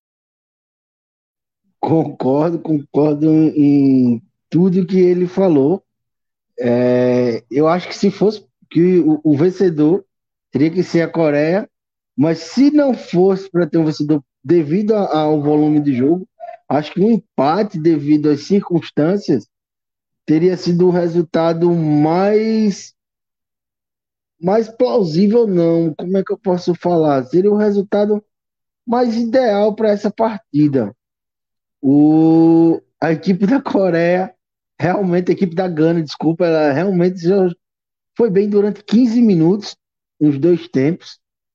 E a equipe do, da Coreia mandou no jogo, mas quando ela conseguiu empatar, a equipe da, da, da de Gana voltou a, a, ter um bom momento. Então eu, eu acho que a equipe da Coreia do Sul deveria ter sido a vencedora, mas se acabou que perdeu, né? E tá praticamente é, praticamente desclassificada, né? Eu não lembro agora se ela ainda tem chances, mas eu acho que ela não tem mais chance de classificação. Ainda tem, remotas, mas tem. Remota, ah, porque ela pega também a, a Portugal no, na última rodada. Não é isso? E se ela vencer, e caso é, tenha um, um, um, empate, né, entre Gana e Uruguai, né? Isso, se eu não me engano, tô, tô aqui porque eu tô meio. Isso, é isso mesmo. É isso mesmo. Se o Uruguai Aí, não ganhar, se o Uruguai não ganhar e ela ganhar da, do Portugal, ela não consegue passar, não? Eu acho que o Uruguai tem que ganhar e, não, e ela. Então, é o seguinte: a Coreia, para se classificar, é simples. A Coreia tem que ganhar de Portugal e torcer. O Uruguai ganhar. É, acho que o Uruguai ganhar. O Uruguai é um empate, né? É, Uruguai ou empate, na verdade. Na verdade, é, o Uruguai ganhar ali por. Se o Uruguai ganhar por um gol de diferença de Gana e a Coreia ganhar de um gol de diferença é, de Portugal, aí da, da Coreia. Mas até mesmo a, a, é, a, os, os sul-coreanos eles têm chance de avançar com empate entre Gana e Uruguai, eles ainda têm chance, né? Porque eles chegariam a quatro pontos, mesma pontuação de Gana, e tem a questão do salto gols. Aí, teria, aí seria o problema, teria que torcer aí por uma vitória de, de, de, de Uruguai por dois gols de diferença, e aí teria que vencer também na verdade, não, teria que vencer o é, um empate em Gana e Uruguai, teria a Coreia que vencer Portugal por dois gols de diferença para tirar o saldo é, e ultrapassar então o Gana. Com empate, no caso, entre. É, Cara, Gana e eu acho que isso não rola, não, hein? Pô, não, Coreia ganhar de Portugal de dois gols de diferença é muito difícil. Mas zebra mesmo, só. É. é são bem remotas as chances. As chances remotas, é por isso que eu acho que o resultado, concordo com o Amadeus, o resultado foi muito enganou muito, não, não diz com que foi a partida, mas foi um jogo muito movimentado e muito emocionante até o último minuto. Para a gente aqui que não torce para nenhuma das duas seleções, foi um jogo muito bom, muito gostoso de se ver. Como não, o primeiro eu, jogo. Eu até fiquei um pouco triste com o resultado, porque, cara, eu torci um pouco da Coreia justamente por causa que Porra, eles conseguiram voltar atrás no placar, eles conseguiram empatar. É, é muito triste você ver um time que sai de 2 a 0 para um 2 a 2 e depois recebe, é, toma um gol bobo, sabe? Um gol até estranho que o, o Williams ele fura e sobra pro Kudos. E, cara, pô, não, não, não era legal a Coreia ter, ter perdido. Justa, pelo andar do jogo, era para ter era para a Coreia ter ganho. Para fechar essa partida sendo justa. Porque, cara, Gana não jogou bem. Jogou só um pedacinho do, do primeiro tempo bem e o resto abdicou de jogar. E você, João, o que é que destaca aí desse 3 a 2 Gana que tá muito vivo, né? É, Nelson, é diferente, melhor, do mesmo jeito que eu achei que o time que saiu mais frustrado nos dois jogos, né, dos dois jogos, nos dois primeiros jogos do dia, foram os times que jogaram melhor, né? Os times que saíram mais chateados com o resultado foram os times que jogaram melhor. Mas é, Coreia, é, a Gana, no caso, eu achei que jogou bem menos do que a Coreia do Sul. Bem menos, apesar de ter conquistado um resultado ainda melhor. Eu achei que a Sérvia foi um pouco melhor do que Camarões, mas a diferença entre a Coreia do Sul e Gana só tá no resultado mesmo, porque se a gente olhar para dentro do campo, é só dar uma olhadinha aqui nos números, olha só como é interessante se a gente parar para pensar. Olha aqui, é, a Coreia teve 63% de posse, finalizou 22 vezes, 7 vezes foram no gol, 5 para fora e 10 chutes travados. Camarões teve 37% de posse, chutou apenas 7, 3 foram no gol, né, uma certa eficiência, 4 para fora e nenhum chute travado. 12 escanteios da Coreia contra 5. Então, grandes chances até 3 contra 2, né? A gente vê que a Coreia muitas vezes chegava no ataque, mas não conseguia até fazer com que seus lances virassem grandes chances. Mas no geral, se a gente parar para ver, a gente viu a Coreia no início do jogo, estava parecendo que ia sair um gol a qualquer momento da Coreia, que era uma pressão forte ali. Não tinha, não estava conseguindo achar saída. E aí, de repente, saiu um gol ali, como falou o Amadeus, no terror, né? Dos coreanos, né? Eu até achava que quando eu estava parando para olhar a altura, eu achava até que o time da Coreia era um pouco mais baixo, até. Tem até uns zagueiros que têm estatura até ok. Mas ainda assim, eles tinham muita dificuldade para marcar a bola aérea. Fiquei realmente impressionado com como o Gana tinha facilidade para incomodar ali dessa maneira. E aí saiu o gol do Salizu e isso deu, uma, uma desmanchada, eu acho, no mental dos jogadores coreanos. E aí foi o momento que Gana, de fato, únicos 10 para 15 minutos ali, não foi nem 20 minutos, que eles conseguiram controlar um pouco melhor o jogo. E aí, naquele cruzamento, que é o cruzamento até que normalmente é melhor para o zagueiro, né? O cruzamento que é ali da intermediária, não é da linha de fundo, um cruzamento difícil. E aí o Cruz fez mais um gol né, nas costas da zaga ali, da zaga coreana. E o jogo foi para o intervalo com um placar completamente irreal ao que tinha acontecido. Né? A Coreia tinha pressionado bastante, tinha finalizado. O goleiro de Gana teve que trabalhar tanto no primeiro tempo como no segundo tempo. E aí a gente viu o segundo tempo e que pensou o seguinte: ah, o segundo tempo agora tem cara daqueles jogos que vão ser chatos, né? O time Coreia abalado com que com que não conseguiu fazer né, no primeiro tempo, teve um bom desempenho, mas não conseguiu transformar isso em eficiência, né, em resultado, em bola na rede. Isso normalmente pode acabar jogando né, a moral psicológica dos jogadores para baixo. Mas o que a gente viu foi diferente. Coreia continuou jogando bem e dessa vez foi mais eficiente, conseguiu fazer os gols. Até uma jogada que vinha sendo um problema para eles na defesa. A Coreia fez dois gols de cabeça ali em bons cruzamentos. E a gente estava começando a ver que se desenhava ali possivelmente uma vitória heróica da Coreia e que ia né, condizer um pouco mais com o que aconteceu na partida, o resultado. Mas não. Aí, como uma jogada meio, meio curiosa, de fato, ali, o Ayu acabou furando. Foi o Ayu que furou a bola. Acho que foi o Ayu que furou. Eu acho que foi o Yak Williams, cara. Não tem certeza. Ah, o Yak Williams, isso. Foi o Yak Williams furou a bola. Furou a bola e a bola acabou sobrando perfeita pro Kudos. Eu fiquei até com a impressão de que a bola não era indefensável. Não sei se o chute pegou tão forte assim. O goleirão acabou não conseguindo defender.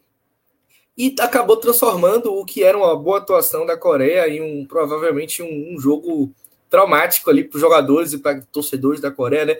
A gente tem a impressão de que muitos times asiáticos têm esse problema, né? Parece que são times meio inocentes, que não conseguem é, que às vezes desempenham na partida bom, boas atuações, mas que não conseguem ser tão efetivos, acabam perdendo o jogo por vacilo, uma bolinha aérea aqui, né? A gente tem aquele fatídico jogo do Japão, né? Contra a Bélgica em 2018, que a gente vai lembrar aí durante muito tempo a virada que o Japão tomou.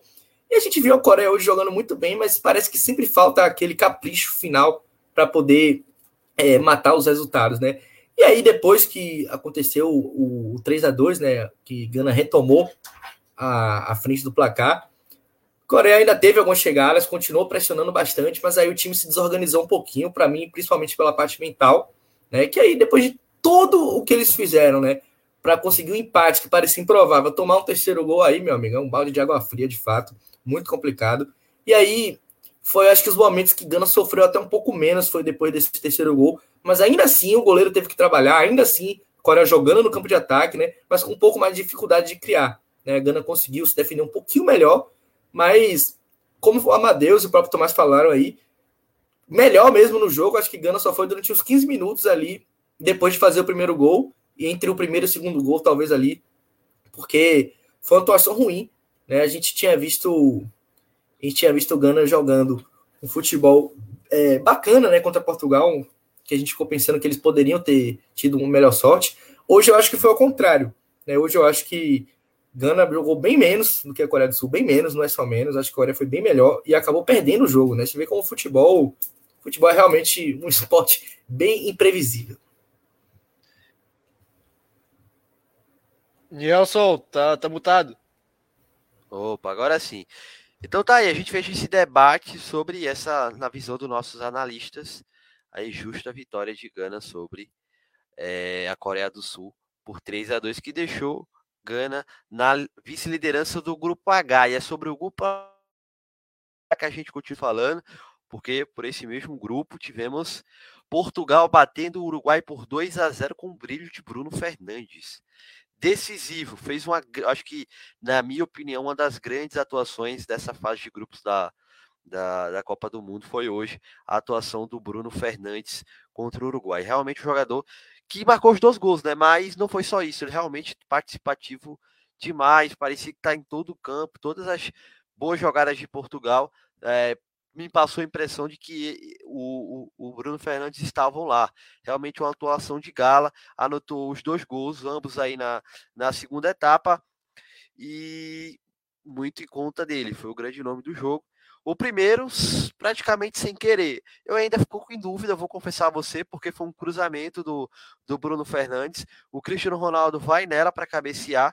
É fato para mim de que o gol só saiu porque o Cristiano Ronaldo estava ali, né? Porque o goleiro ficou naquela definição, né? De esperar ou não, se o Cristiano Ronaldo ia nela ou não. O Cristiano Ronaldo foi, mas com a dúvida se ele tocou ou não. Eu vi algumas fotos, alguns frames, na verdade, que mostravam que a bola deu uma digamos que, que, que, deu um beijinho ali na, na, na, no cabelinho dele, mas não sei se pegou ou não. Fiquei com essa dúvida, é verdade. Mas o fato é que a FIFA, durante o jogo, deu o gol pro Bruno Fernandes. Ele até após o jogo falou que foi realmente sem querer, ele foi dar o cruzamento, né? Mas isso é óbvio, né? É muito claro ali. Mas a bola, o que importa é que a bola foi para o fundo dos gols e abriu o placar para a seleção portuguesa, gol dado então para o Bruno Fernandes, que apareceu no final de novo para cobrar um pênalti, um pênalti que para mim é muito duvidoso, eu não marcaria aquele pênalti, porque a bola, o, o defensor do Uruguai, agora não vou lembrar o nome dele, peço desculpas, mas a bola passa por ele e a, ele vai a, apoiar o braço no chão e a, a, bola acaba pegando ali na mão dele. Não sei se seria um pênalti para o VAR, possivelmente. O VAR, que na verdade chamou, né, o árbitro não marcou em campo, não, não, percebeu esse toque, mas o VAR foi lá, chamou no, é, após, revisa, após a revisão, o árbitro assinalou o pênalti e aí o gol do Bruno Fernandes também de pênalti. Mas uma vitória muito merecida de Portugal, né? A gente vai debater sobre isso. Mas Portugal dominante do começo ao fim, criou as melhores oportunidades. O Uruguai, até após ter tomado o, o gol o primeiro gol de, de, de Portugal, né? O Uruguai foi para cima, o Arrascaeta entrou, a gente falava muito sobre a, a, partida do Arrascaeta, né? Ele começou no banco, entrou no segundo tempo, teve uma grande chance, inclusive, mas após, o Portu, após Portugal abrir 1 a 0 o Uruguai se manda por ataque, né? Criou até boas oportunidades, teve uma bola na trave, inclusive, né? mas não conseguiu, não. Portugal diminuiu algo assim, a, a se acender em Portugal. Após o gol, o time se desligou se desligou e o Uruguai criou muito, pode, poderia até empatado o jogo, né? Mas aí no finalzinho, Portugal com empate consegue aí matar o jogo e fazer esse 2 a 0. Mas uma partida muito boa que a gente pôde acompanhar aqui no MF. Vamos debater um pouco aí sobre isso agora. A gente começa chamando o nosso Amadeus para falar, Amadeus, sobre esse 2 a 0 Portugal. O primeiro tempo que na minha opinião, de fato, Portugal foi melhor. O segundo tempo que Portugal quando estava melhor, consegue abrir 1 a 0 mas depois o Uruguai merecia até o empate, porque criou realmente boas oportunidades, mas não foi isso que aconteceu. Foi realmente o brilho de Bruno Fernandes que fez a diferença hoje, né, Amadeus? Cara, é... eu só queria dizer uma coisa. É muito triste ver esse futebol do Uruguai. É... Pô, você não imagina que um time com Cavani, Soares, Darwin Nunes, o próprio Arrascaeta, o do Real Madrid, que eu sempre esqueço o nome, é, me ajudem aí, por favor. Valverde. Valverde. O Valverde. É um, um, time com esses jogadores não consiga montar jogadas de ataque. É, eles apresentam um meio de campo muito fraco. Por mais que tenham atacantes muito bons e tem uma defesa bem consistente, é, um, um time de futebol não existe sem meio de campo. E um, um, algo que prova isso é que Portugal é, ele gerou perigo, ele joga melhor quando ele está jogando de forma no contra-ataque, quando ele não tá com a bola, quando ele não constrói a jogada em si. É, o, é, o Uruguai ele só foi começar a construir mesmo quando Portugal dá totalmente a bola para eles depois do primeiro gol e depois que rola as alterações. Se não fossem as alterações, ia ficar aquele jogo horrível do início ao fim do segundo tempo porque você via toda hora Portugal tentando com, com passes longos, toda hora errava, era, era um show de passe errado, e só foi melhorar isso quando entrou o Arrascaeta, quando entrou o Soares e quando entrou um outro jogador que eu não lembro o nome. É, quando entraram esses três jogadores que modificaram totalmente o ataque do, do Uruguai, o sistema de ataque e dos meias, o time começou a criar mais jogadas. Até o momento. Oh, fala. Só para complementar, você falou jogador, eu acho que foi o Max Gomes que entrou no lugar do Davi Nunes, ele inclusive colocou a bola na trave, né? Pô, eu não vou lembrar o nome dele, mas eu, eu acho que foi ele sim. Que, como você mesmo disse, teve um belo chute na trave. É, Teve o Pelistri também. Ponta. É, eles modificaram totalmente o ataque do o sistema de ataque meias. Todo mundo saiu para a entrada de, de, jogadores do banco. Mas mesmo assim, mesmo com todas essas alterações, o Portugal, Portugal não, o Uruguai ele só conseguiu criar duas chances. Essa da bola da tra, é, essa aí que teve a bola na trave e a cavadinha totalmente errada do, do Arrascaeta que recebe o, pô, era só ele chute, cara. Era só dar um chute forte, mesmo que fosse em cima do goleiro. Eu tinha muita chance da bola passar por ele e ser melhor do que essa cavadinha fraca que ele deu. Mas tirando essas duas, essas duas jogadas criadas pelo Uruguai, é, o Uruguai não criou mais nada. Muito também devido às alterações feitas por Portugal, que botou o Rafael Leão, saiu o Cristiano Ronaldo, saiu o João Félix, que aí quando tivesse alterações, Portugal voltou a ficar com a bola e o Uruguai nunca mais criou uma chance de perigo contra Portugal, que inclusive ampliou o placar com um gol de pênalti do Bruno Fernandes, que por mais que seja bem questionável, eu marcaria porque eu acho essa regra aí da, da mão de apoio muito confusa, cara. Para mim não faz sentido muito bem essa regra e eu concordo com a decisão do juiz. Mas para mim foram essas informações do jogo. Muito bem. E você, o João Gabriel, o que, é que você destaca aí é, dessa vitória de Portugal? Você até falou aí do outro jogador que entrou que, que realmente jogou muito bem. No lugar do Goldin foi o, o Pelistri, né? Acho que é esse o nome dele, que, que entrou na, no segundo tempo também. Entrou bem, né? O Uruguai. O Uruguai parece que acordou realmente só quando tomou o gol, né? Mas Portugal realmente fez uma partida bem consistente, né? do ponto de vista técnico. É, Portugal é aquele time que é, muita gente comenta que não é muito, não, não tem o, o treinador ideal, né? Poderia esses valores é, poderiam ser melhores aproveitados na mão de, de um outro técnico, né? Mas querendo ou não, tanta qualidade técnica, em certo ponto, consegue se fazer a diferença e hoje realmente o Bruno Fernandes destoou, né? É, Nelson, como você falou, eu particularmente sempre fui um crítico da seleção portuguesa desse, desse ciclo. Né? Eu sempre comentei que é uma seleção que eu não acreditava que iria muito para frente, porque é um time que, na minha opinião, não consegue colocar todo esse talento que tem. Acho que talvez seja um dos melhores plantéis aí, top 3 talvez da, da Copa, se não top 4. É, não consegue fazer tudo isso virar boas táticas, né? Uma boa performance coletiva. A gente vê que o Portugal tem um jogador top por posição ali, praticamente né? A gente tem, é, talvez o, o, gol não em tanto, mas a gente tem o Rubem Dias, que é um zagueiro que já esteve entre os melhores aí de, de alguma temporada, né? Temporada 2021, por exemplo. A gente vê, tem o Cancelo, que é um lateral também que está entre os melhores. A gente vê que eles têm o Bernardo Silva jogando ali no meio campo um pouco mais recuado, que está entre os melhores. Bruno Fernandes, que é um meio campo mais ofensivo, talvez entre os melhores também. E no ataque nem se fala, né? Muitas opções. Cristiano Ronaldo, João Félix, né? Rafael Leão, são jogadores de destaque na Europa. Então, são atletas que poderiam fazer com que esse time de Portugal pudesse ser aí é, uma equipe que tivesse seus favoritos. Eu ainda acho que não tá, mas eu gostei do jogo do Portugal hoje, né? O Portugal não levou o real perigo no primeiro tempo, mas também se deve muito à postura do, do Uruguai. O Uruguai não quis jogar, né? O Uruguai não fez questão de passar do meio campo. O Uruguai apenas tentou jogar fisicamente, né? Tentou brigar, tentar ganhando jardas com duelos no meio campo ali, utilizando a força física dos seus jogadores no meio campo, que é interessante, né? o Uruguai tem jogadores que te, te proporcionam esse, esse, jogo, mas eu acho que o Uruguai ficou muito retraído, né? O Uruguai não quis jogar de jeito nenhum. E como falou o Amadeus, o Uruguai também tem boas peças para poder criar. Né? Eu achei Portugal hoje um time muito mais ligado, um time muito mais com a rotação muito maior do que nos outros do que no outro jogo, né? No jogo da estreia. Então acho que o fato do Portugal parecer mais interessado no jogo isso ajudou muito. No primeiro tempo foi evidente que Portugal foi melhor na partida, né? Controlou mais o, jogo, tentou atacar mais, né? teve mais chances, mas não teve aquele perigo tão real. Mas ainda assim eu achei um time muito mais ligado na partida. Eu acho que faz muita diferença a intensidade, né? A gente tá vendo, por exemplo, o jeito que a Bélgica joga, né? Claramente um time desinteressado, um time que tá, sei lá, meio que cagando para a Copa do Mundo, não parece que tá entrando com tanta força. E Portugal hoje não. Portugal não fez um grande jogo, Mas o Portugal jogou, ontem, jogou hoje contra uma equipe brigadora, que é a equipe do Uruguai, né? É uma equipe que deixa ali até a última gota de suor, até é um time muito bem raçudo, né? Deu para ver a estratégia de Portugal, de fato, o jogo do, Uruguai era um jogo bem físico, e Portugal conseguiu meio que combater esse jogo e foi tentando aproveitar, claro, no talento dos seus jogadores.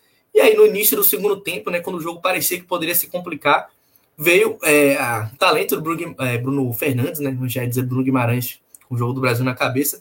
O Bruno Fernandes, como você falou, teve aí talvez uma das melhores performances que a gente viu individualmente, né? Claro, nessa Copa do Mundo até agora. Não só pelo, pelo por ter feito dois gols, mas porque ele de fato estava presente em todas as ações ofensivas. Era um cara que estava se movimentando bastante, dando opção de passe, tocando de primeiro. Jogador muita qualidade, né? um jogador que teve um, um impacto muito grande quando chegou no Manchester United inicial, e depois teve oscilações, teve até algumas críticas um pouco exageradas em cima dele, né, no momento que o Manchester United não funcionava para nenhum jogador, anulava o talento de todo mundo que estava ali. E a gente vê que o Bruno Fernandes é de fato um jogador bem talentoso, um jogador bem acima da média, pelo que ele produziu hoje. A gente tem outros bons jogadores, né, mas o fato de Portugal ter conseguido achar o gol logo, acho que foi aos cinco minutos do segundo tempo, né, se estou enganado, foi logo no início do segundo tempo, mexeu bastante com o jogo, né? Que aí o Uruguai teve que sair mais. E aí que começou a ver é, essa parte, me preocupou um pouquinho na equipe de Portugal. Eu acho Portugal um time muito frágil, Nelson. A impressão que dá é que é um time que qualquer força que você fizer, Portugal pode tomar um gol. O Uruguai jogando mal, jogando de qualquer jeito, meio que fazendo força para atacar, mas ainda assim conseguiu chegar, conseguiu empurrar Portugal para trás. E aí o técnico Fernando Santos ficou ali meio preocupado, viu o Uruguai meteu uma bola na trave, como você falou, teve alguns cruzamentos, o Uruguai deu umas bolas na área, mas também o Uruguai pouca qualidade para atacar, né? Um time coletivamente muito fraco também.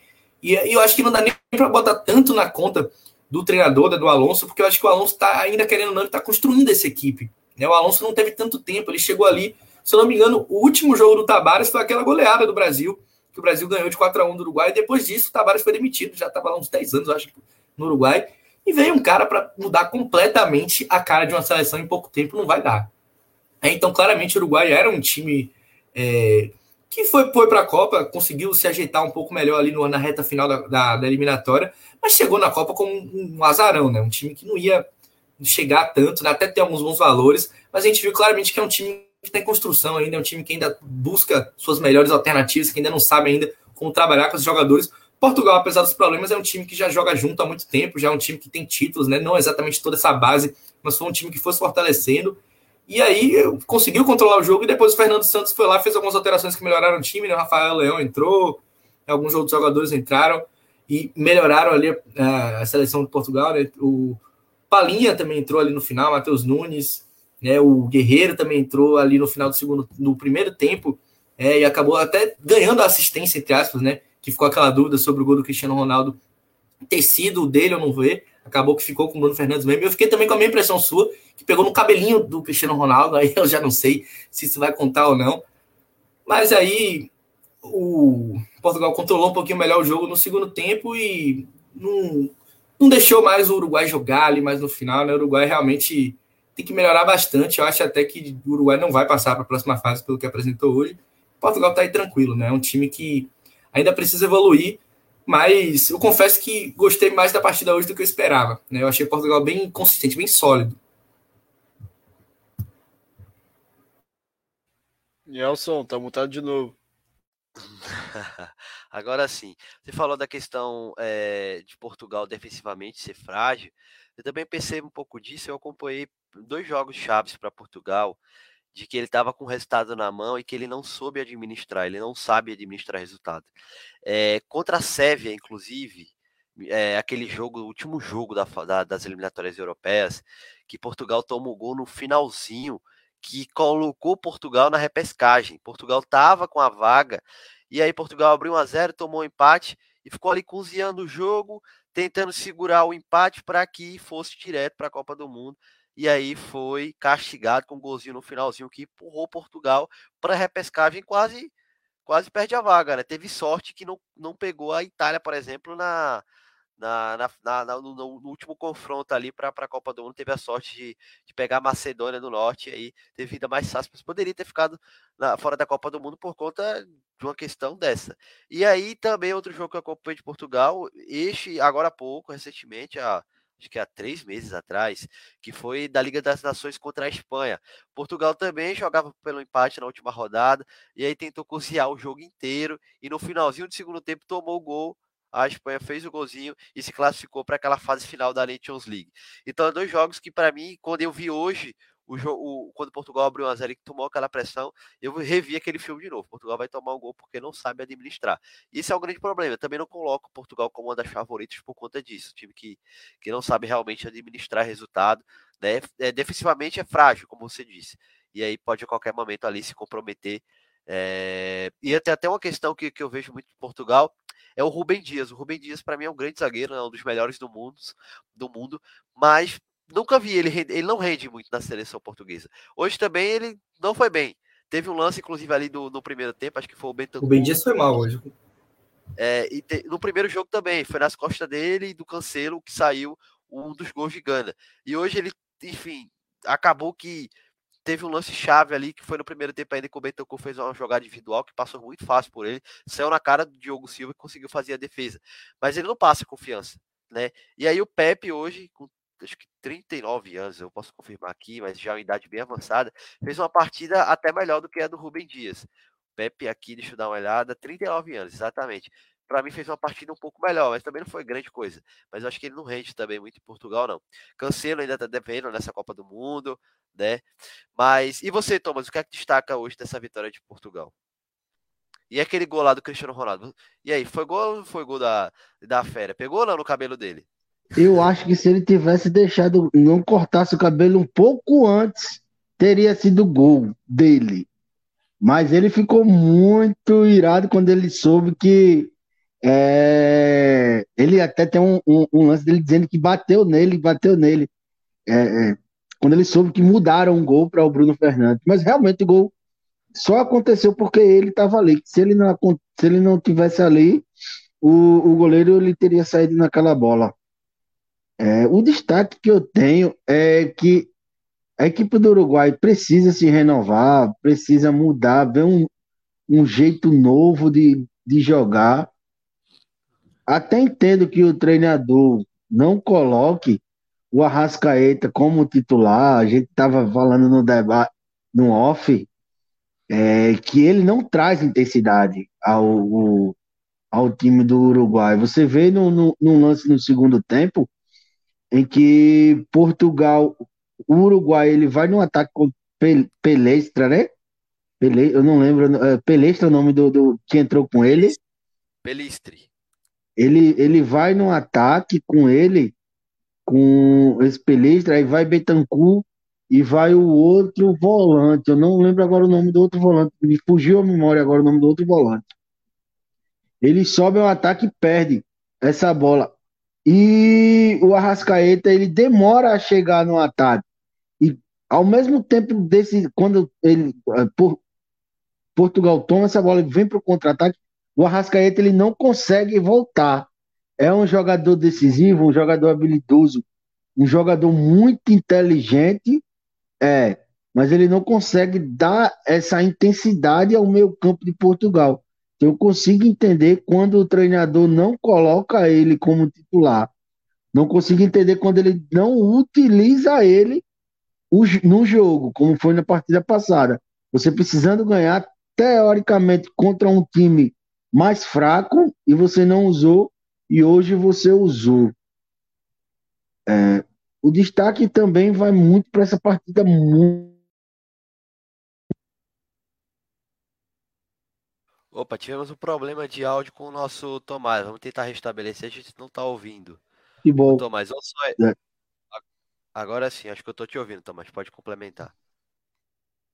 Uma partida muito boa do Bruno, que é um jogador que já vem se destacando há um bom tempo no futebol inglês, o futebol mais pegado, um futebol que hoje é considerado o melhor campeonato do mundo mesmo na equipe do Manchester United, que os torcedores do United me desculpem, mas ultimamente, desde que Alex Ferguson, Sir Alex Ferguson saiu de lá, o Manchester, Manchester não é mais o mesmo. E ele vem se destacando, vem sendo o melhor jogador. E você vê que a equipe de Portugal pode não ser aquela seleção que tenha tantos craques, mas ela tem muitos bons jogadores e a gente destaca sempre o, o Robozão, né? E ele, o Bruno Fernandes, eles sempre, eles dois sempre estão aparecendo no, no ataque e estão sempre criando as melhores jogadas da equipe de Portugal. Hoje eu também dou destaque para o, o, o, João Félix. O, ele foi muito bem, apesar de ter tomado umas decisões que poderiam até ser melhor, mas eu gostei muito do, do jogo dele hoje. Portugal está classificado, a gente provavelmente não vai ser o adversário do Brasil na próxima fase.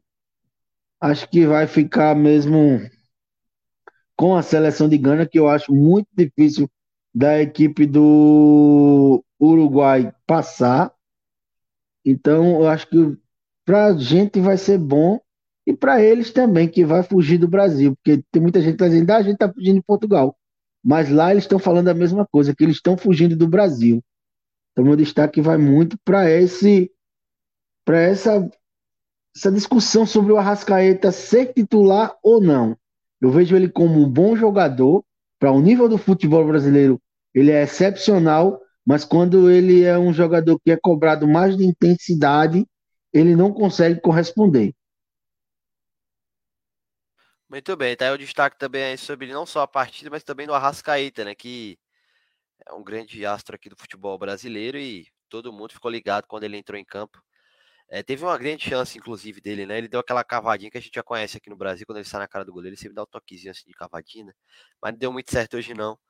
Mas pelo menos entrou, né? Todo mundo tava curioso para ver o Arrascaeta em campo e hoje ele entrou, apesar de não ter tido uma boa atuação. E aí, para o Portugal, como destacado, Portugal classificado às oitavas. É, agora entra na última rodada só para confirmar essa primeira colocação, que deve ser confirmada, né, sem muitas dificuldades. E a derrota dificultou a vida do Uruguai nesse grupo H. Com o resultado, a Celeste terminou a rodada na lanterna, com apenas um ponto. Para se classificar, vai precisar vencer Gana e torcer por uma vitória portuguesa ou empate né, contra a Coreia do Sul. Caso a Coreia do Sul vença, os uruguaios precisam bater os ganeses por três gols de diferença ou mais. Então essa é a situação do Uruguai no, em campo. Vai ter que vencer Gana, tudo passa por isso, e torcer para que Portugal não perca para a Coreia do Sul. Caso perca, caso a Coreia do Sul vença Portugal, aí o Uruguai vai ter que vencer os ganeses por três gols ou mais. Essa é a situação do Uruguai na última rodada. Só para finalizar então o destaque desse grupo H. Muito bem, a gente fechou essa vitória de Portugal. E a gente vai debater os grupos de amanhã, porque amanhã já começa, rapaz, a definição dos primeiros classificados às oitavas, né? A gente vai fechar aí a terceira rodada dos grupos. E a gente começa falando do grupo A. Grupo A, que vai chegar à última rodada com a Holanda, que entra em boas condições para se classificar. É porque a Holanda, nesse grupo A, ela tem quatro pontos, só que a mesma pontuação de Equador, né, que também tem quatro, Senegal, o terceiro tem três. E o Catar é o lanterna com, com zero pontos, né, perdeu os dois jogos, e é o adversário da Holanda. Então a Holanda tem tudo para, é, com uma vitória sobre o Catar, confirmar a primeira colocação nesse grupo A. E aí o bicho pega no outro jogo, né? Equador e Senegal se enfrentam e devem, devem não, vão definir uma vaga. Vão definir uma das vagas aí para o mata-mata, possivelmente a segunda vaga do grupo. Então, Equador, segundo colocado, quatro pontos, enfrenta Senegal, terceiro com três. E aí a situação é a seguinte: em caso de empate, o Equador avança. O Equador precisa só de um empate. Né? Com vitória, o empate, o Equador se classifica. Já Senegal precisa da vitória, só a vitória interessa para se classificar, porque caso não vença, aí teria que torcer para que a Holanda fosse derrotada pelo Catar ainda tem a questão de salto e gols. Então é bem provável, né? Para Senegal, de fato, só a vitória interessa e o Equador com empate avança. E aí, quais são as expectativas para esse grupo A amanhã? Quem é que deve se classificar? Esse jogo entre Equador e Senegal deve ser interessante, né, Thomas? Isso, eu, é o jogo que todo mundo vai ficar ligado. É um jogo muito interessante, vai ser uma prova boa para a equipe do Equador e para a própria equipe de Senegal também. E quem se classifica, eu acho muito difícil a equipe da Holanda não golear a, posso até estar zicando aqui a Holanda, mas a equipe da Holanda não golear a equipe a, a seleção do Catar. E amanhã eu acho que quem se classifica é a equipe do Equador. Acho que vence amanhã com mais um golzinho do Valência.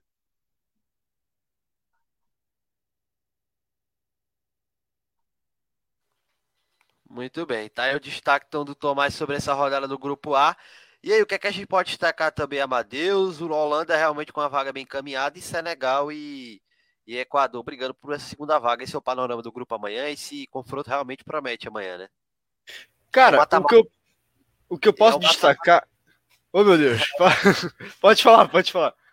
É um mata-mata antecipado, né? Esse Senegal e Equador, né? Não, sim. É, para mim, nesse grupo aí que vem apresentando o melhor futebol é o Equador. Senegal não teve um jogo muito bom contra o Catar. E a Holanda vem jogando muito mal. Mesmo que esteja em primeiro lugar do grupo, ela não vem apresentando um futebol bonito. Vem, vem, vem ganhando nos trancos e barrancos. É, mas possivelmente ela vai ganhar amanhã contra, contra o Catar. E, na minha opinião, tipo, para mim a tendência é que a Holanda se classifique junto com o Equador.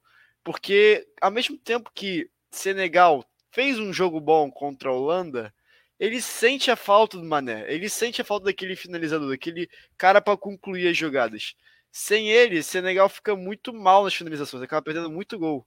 E por isso, pela, pela perder essas chances, eu acredito que Senegal não vai passar, ainda mais que Equador está fazendo os bons jogos, está tá tendo bons resultados, mesmo que tenha empatado com a Holanda, fez um bom jogo, grande parte do, do, do jogo.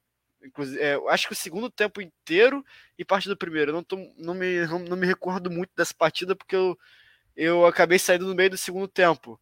Mas o Equador ele jogou melhor do que a Holanda, por isso que eu acho que vai ser Holanda e Equador, os dois classificados. Com a Holanda primeiro, Equador em segundo.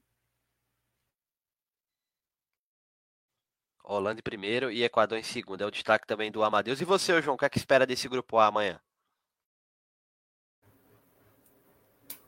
Olha, Nilson, sinceramente, eu tô com muitas dúvidas sobre o jogo de Senegal e Equador. Eu acho que é um jogo bem equilibrado.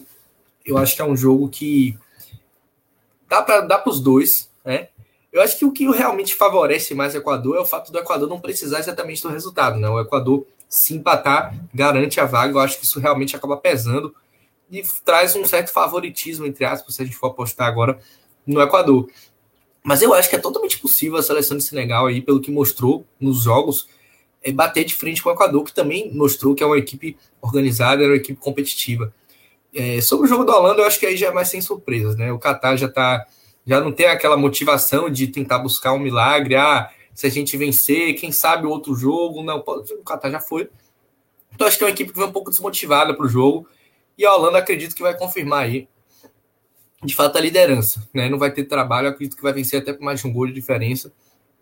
Mas eu concordo com a Amadeus que a Holanda não vem jogando um bom futebol nessa Copa.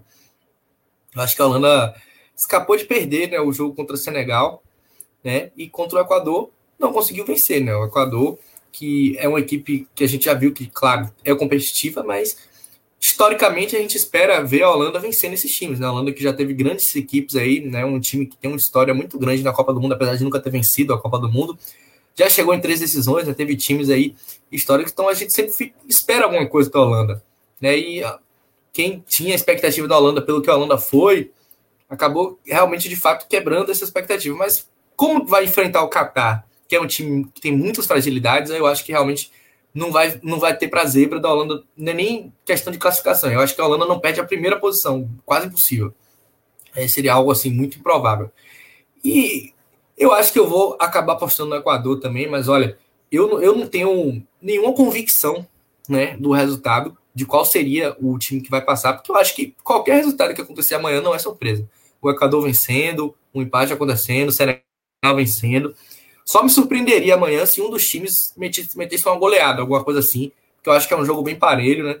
Aí realmente vai ser um jogo que, com toda certeza, eu vou dar preferência para assistir do que o jogo da Holanda contra o Qatar, né? Que não vale tanta coisa. Então, eu vejo, eu prevejo jogo equilibrado. Aí, como falou o Tomás, né, eu posso estar aqui zicando um dos dois times e amanhã acontecer uma sapatada, mas não é o que eu acredito que vai acontecer. Né? Muito bem, tá aí o destaque também do nosso João. Então, esses dois jogos amanhã é o meio-dia, né? Então, gente, na terceira rodada, a gente já chega aí aos jogos simultâneos, né? Os dois jogos acontecendo simultaneamente, a Holanda encarando o Catar e o Equador recebendo, recebendo não, né? Pelo amor de Deus, encarando Senegal. Então, esses dois jogos amanhã ao meio-dia para finalizar esse grupo. Eu vou apostar aí Holanda em primeiro e Equador em segundo.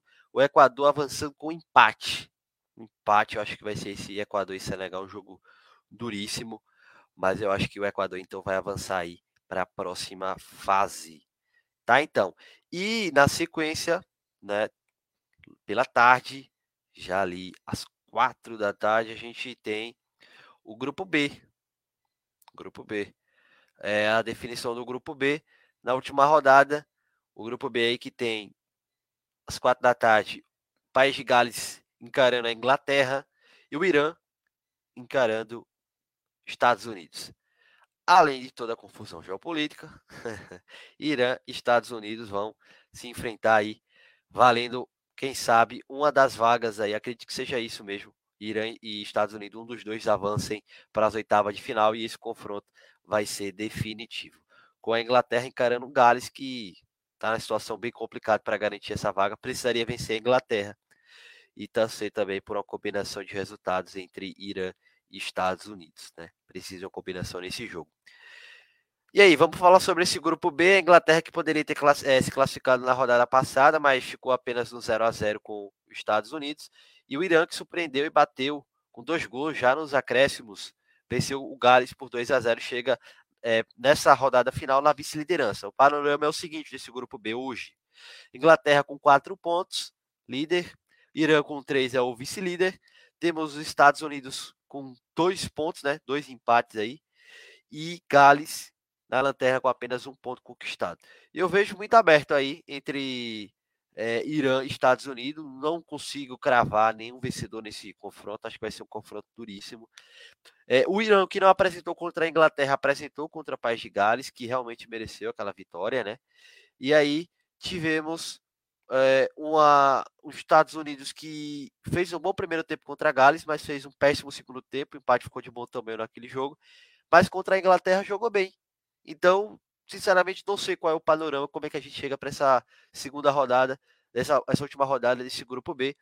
De certeza, para mim, é a classificação da Inglaterra. Acho que a Inglaterra vai realmente vencer País de Gales, mas entre Irã e Estados Unidos, eu sinceramente não sei o que esperar desse jogo. E você, João?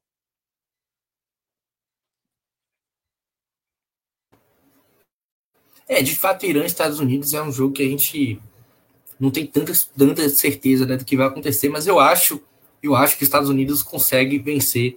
Né, eu acredito que os Estados Unidos vencendo, ele consegue classificação, Nilson? Ou ainda só depende de si mesmo? Não, depende de si. O confronto, a vitória, quem vencer de, de Estados Unidos e é. Irã consegue essa vaga. Eu acredito, né, eu apostaria nos Estados Unidos avançando. É, não acho que é uma superioridade tão grande, né? Mas me parece ser uma equipe que tem um hino de organização, apesar do segundo tempo ruim contra o País de Gales, né? A gente até comentou aqui que apesar do empate, para mim tinha ficado muito mais nítido de que os Estados Unidos era uma equipe muito mais organizada do que o próprio País de Gales, por exemplo. Né? Apesar de a gente até ter visto um jogo bem equilibrado, dois tempos distintos. A Inglaterra é, tem uma superioridade muito grande aos outros, né? Um, um time que pegou um grupo relativamente tranquilo para o seu nível. Então, não vejo a Inglaterra se complicando nesse grupo, não. Né? O País de Gales, para mim, é um time muito fraco, né? um time muito desorganizado. Para mim, deu todas essas mostras no jogo contra os Estados Unidos e também deu essas mostras aí na outra, é, na outra partida. E é uma equipe que eu não acredito que vai oferecer muito perigo à Inglaterra, não. Acho que a Inglaterra vai vencer e sem muita dificuldade, inclusive, né? Mais uma vez, a gente pode estar aqui zicando a Inglaterra, mas também não é todo dia que é o dia da zebra, né? Eu vejo a Inglaterra, apesar de ainda achar que tem alguma coisa ou outra que dá para questionar no trabalho do Southgate, eu acho que a Inglaterra, por exemplo, é um time um pouco mais seguro comparado a Portugal, por exemplo. É, eu acho que a Inglaterra é um time que, se conseguir produzir alguma coisa lá na frente, consegue controlar melhor os jogos, né? Eu acho que é um time um pouco mais seguro, apesar de não ser exatamente um time brilhante, né? Tem muitas críticas. A Inglaterra tem muita opção, jogador, e muita gente não concorda com as opções escolhidas pelo Southgate, ou algumas críticas eu acho justas, mas eu considero que a Inglaterra é um time relativamente seguro, né? Não acho que é um time que vai dar muito contra-ataque, então eu acredito que vai, é um time que pode vencer com tranquilidade vai aí confirmar o favoritismo que tinha, né, para vencer a partida e, e, liderar o grupo. Muito bem, tá aí o destaque então do nosso João. É, e você, ô Tomás, o que é que espera nesse grupo B? A gente vai ter realmente o Inglaterra classificado? É, só para finalizar, é, finalizar, não, só para, na verdade, esclarecer, que a dúvida até que o João trouxe, que é importante destacar, no confronto entre Irã e Estados Unidos, se tiver vencedor, um dos dois avança, né? E aí, se for empate, aí depende do resultado de Estados Unidos e depende do resultado entre Inglaterra e País de Gales, é porque caso Gales vença o confronto, aí muda o cenário do jogo. Mas aí só uma eventual vitória de Gales que a vaga sai da, das mãos de Irã ou Estados Unidos. Ô, Nelson, pelo que eu estou vendo aqui, é, acontecendo o um empate, né, acontecendo um empate entre Irã e Estados Unidos, né, os Estados Unidos chegaria a três pontos e o Irã chegaria a quatro. Então, bastaria o, o país de Gales vencer por qualquer diferença de gol, porque o, o Irã empatando, ele automaticamente ia manter o seu saldo de gol. E o país de Gales vencendo, ele automaticamente ia aumentar em um. Então ele ia passar. Então, de fato, está tudo aberto aí, né? Tudo aberto aí, tá. esses últimos três times. É isso. A, a diferença é que para Gales só a vitória interessa para se classificar, é, né? Exato. Gales precisa vencer. Contra a Inglaterra. É, precisa, a, o Gales precisa vencer a Inglaterra, que é vai ser difícil, né? Vai ser difícil, mas pode acontecer, né? Precisa disso e precisa de um empate entre Irã e Estados Unidos, né? E aí sim avançaria sem depender de qualquer. É, vencendo e um empate lá da Gales, né? Por isso que Gales está na situação mais complicada, porque além de vencer os Estados Unidos, precisa de um empate entre Irã e é, Estados Unidos. Mas saindo vencedor do confronto entre Estados Unidos e Irã, essa segunda vaga já fica ali, né? E aí, é, consequentemente, a Inglaterra já se classifica, independente do resultado dela. Não, independente do resultado dela, não, porque se a Inglaterra perder, né? Aí, dependendo do, do saldo que o Gales fizer, pode tirar a Inglaterra, né? Mas é muito difícil porque a Inglaterra hoje está com saldo de 4. Então, imagine só perder esse saldo. É, é, o Gales teria que golear a Inglaterra. É uma conta muito maluca, mas é bem provável que a Inglaterra fique fora mesmo perdendo. Mas grupo B ainda assim bem bolado, né, Amadeus? Sim, muito embolado. Com a Inglaterra, a gente imaginava, bem, eu acho, né, que pelo menos eu imaginava que a Inglaterra, mesmo com seus problemas nas eliminatórias na Nations League, principalmente na Nations League, né, que foi inclusive rebaixada, se não me engano, ela fosse manter um rendimento alto nesse grupo, que não, não é difícil, é um grupo simples. É, mas o problema é que, mesmo com a goleada do, da primeira rodada contra o Irã, o time apresentou problemas defensivos e no segundo jogo não conseguiu fazer um, um, jogo superior aos Estados Unidos. Foi um jogo bem parelho, com os Estados Unidos tendo chance, mas também a Inglaterra tendo chance. Então, o que eu acho é o seguinte: é, mesmo com esses problemas da Inglaterra, não mostrando aquele futebol belíssimo que era imaginar, pelo menos nesse grupo que é fraco é, referente ao nível dela, é, eu acredito que ela vai ganhar do País de Gales, que é um outro time que apresenta já que é, apresenta dificuldades maiores do que a Inglaterra já apresenta. E nessa parte do Estados Unidos e Irã, é um jogo que eu não faço a mínima ideia do placar que vai ser é, não só por causa da qualidade das equipes, mas sim por causa das tensões geopolíticas que ocorrem entre os dois países. É, possivelmente, com certeza, eu acho, na verdade, que toda essa tensão vai ter reflexo no campo, que provavelmente vai ter algum, a, algum governo, ah, vai, é, chega mais forte, ou tipo, ah, vamos mostrar para ele que pelo menos no futebol nós somos superiores, sabe? Vai ter um, um nível a mais de tensão para esse jogo. Por isso que eu não faço a mínima ideia, não, eu não faço a mínima ideia de que placar vai ser, se vai ser um empate, vai ser uma vitória dos Estados Unidos, uma vitória do Irã, mas a certeza que eu tenho é que a Inglaterra se classifica e que possível é, e que o país de Gales fica fora. Essa é a certeza que eu tenho desse grupo. Muito bem. E você, o Opa. E você, o Thomas, o que é que destaca aí desse grupo? eu destaco que eu espero que a Inglaterra amanhã faça uma, uma partida sólida. Que a Inglaterra faz um jogo bem, um jogo mal, um jogo bem, um jogo mal. E isso vem de algum tempo já. Espero que amanhã ela consiga fazer uma partida sólida e consiga ganhar da equipe de Gales, que por querendo ou não, faz parte da, da, da, da coroa britânica, né? É um jogo também que o, o príncipe de Gales vai estar tá meio que dividido por, pelo fato dele ser príncipe de Gales, mas ele é, é filho do, do, do rei da Inglaterra. É, é um, um, um, jogo também bem interessante, também com, com quesitozinho geopolítico um pouco, não tão grande quanto esse de Irã e Estados Unidos, mas é um, um, um pouco também. E esse jogo Irã e Estados Unidos vai ser um jogo, acho que muito bom de se ver, pelo fato das duas equipes gostarem de ficar com a bola. De, de, de, eu acho que a equipe do Irã vai tentar segurar o máximo possível o resultado de empate, pelo fato que é, vai jogar com o, o, vai jogar com o, eita, agora o, o, o regulamento o regulamento na, regulamento debaixo do braço.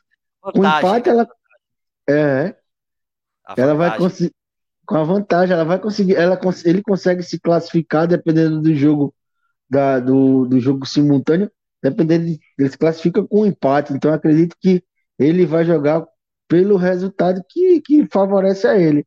Então eu vejo que vai ser um jogo muito bom. Acho que pode ser um jogo até melhor do que o, o, o jogo da Inglaterra e País de Gales, porque lá vai ser mais um jogo de coração. De, se o País de Gales der algum trabalho, vai ser mais no coração, como foi no primeiro jogo. E esse jogo não, esse jogo vai ser bem disputado com as duas equipes, uma tentando segurar o resultado e a outra acho que vai buscar passar dessa fase de, de grupos. A coisa é certa, né? Você que estiver em casa amanhã às quatro da tarde, liga a TV que promete. Acho que até mais do que o grupo A, essa definição do grupo B promete. Eu, particularmente, vou assistir Irã e Estados Unidos. Porque eu acho que esse jogo vai ser muito mais, muito legal. Vai ficar de é a minha também. escolha também. Eu acho que todo mundo vai assistir Irã e Estados Unidos. Não é possível que alguém vai escolher outro. É. Também acho que não, mas vou ficar de olho também Inglaterra e Gales, apesar de. Você jogar da Inglaterra no PC, para ficar de cantinho aqui, no celular, alguma coisa assim. Aí fica é os dois. É, porque tá bem definido mesmo. É, esse, é, não, não dá para cravar ninguém entre, entre Irã e Estados Unidos nesse, nesse jogo. Mas eu até cravaria uma vitória da, da Inglaterra. Eu acho que a Inglaterra pode vencer amanhã sem custos e precisa dessa vitória para chegar realmente com confiança aí nas oitavas de final. Acredito que a Inglaterra amanhã vença Gales, que se mostrou muito frágil, na minha opinião. Seleção que decepcionou para mim, né? Acho que esperava mais. Inclusive, eu acharia, na verdade, eu apostaria que Gales ficasse com essa segunda vaga no grupo. E chega, na verdade, na terceira rodada praticamente eliminada, precisando de uma combinação de resultados para se classificar. Para mim, foi, decepcionante aí nesse, nesse grupo B, né? Mas vai ser legal realmente esse Irã Estados Unidos, mas não dá, como você pode acompanhar pelos nossos analistas, não dá para cravar nada. Não tem nenhum prognóstico para esse jogo de fato. Mas é isso. Agora eu vou trazer uma informação bem curiosa. Alguém mais quer falar alguma coisa sobre esse grupo B? Eu ia dizer que esse jogo é o jogo para o, o, o, fã que gosta de fazer uma de fazer uma fezinha lá na Pinaco, botar ambas marcas. É, é uma alternativa. É uma boa alternativa, assim, porque promete ser pelo menos movimentado. Isso aí a gente já sabe que vai. Né? Vai ser uma decepção se esse jogo não for muito movimentado, mas só para fechar desse grupo B. Agora trazer aqui a informação que acabei de ver aqui no jornal português, o Record, a gente estava falando sobre isso, inclusive, é que a FIFA vai montar, né? Vai, vai, passou realmente a responsabilidade por uma comissão técnica para definir a autoria daquele gol.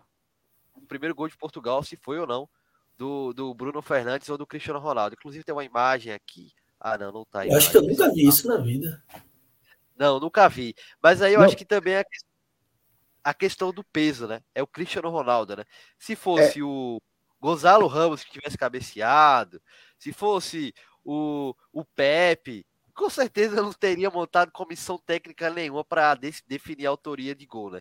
Mas como é o Cara, Cristiano Ronaldo, e é um gol muito importante, porque o Cristiano Ronaldo, caso esse gol seja atribuído a ele, né, é, ele vai empatar com o Eusébio, né?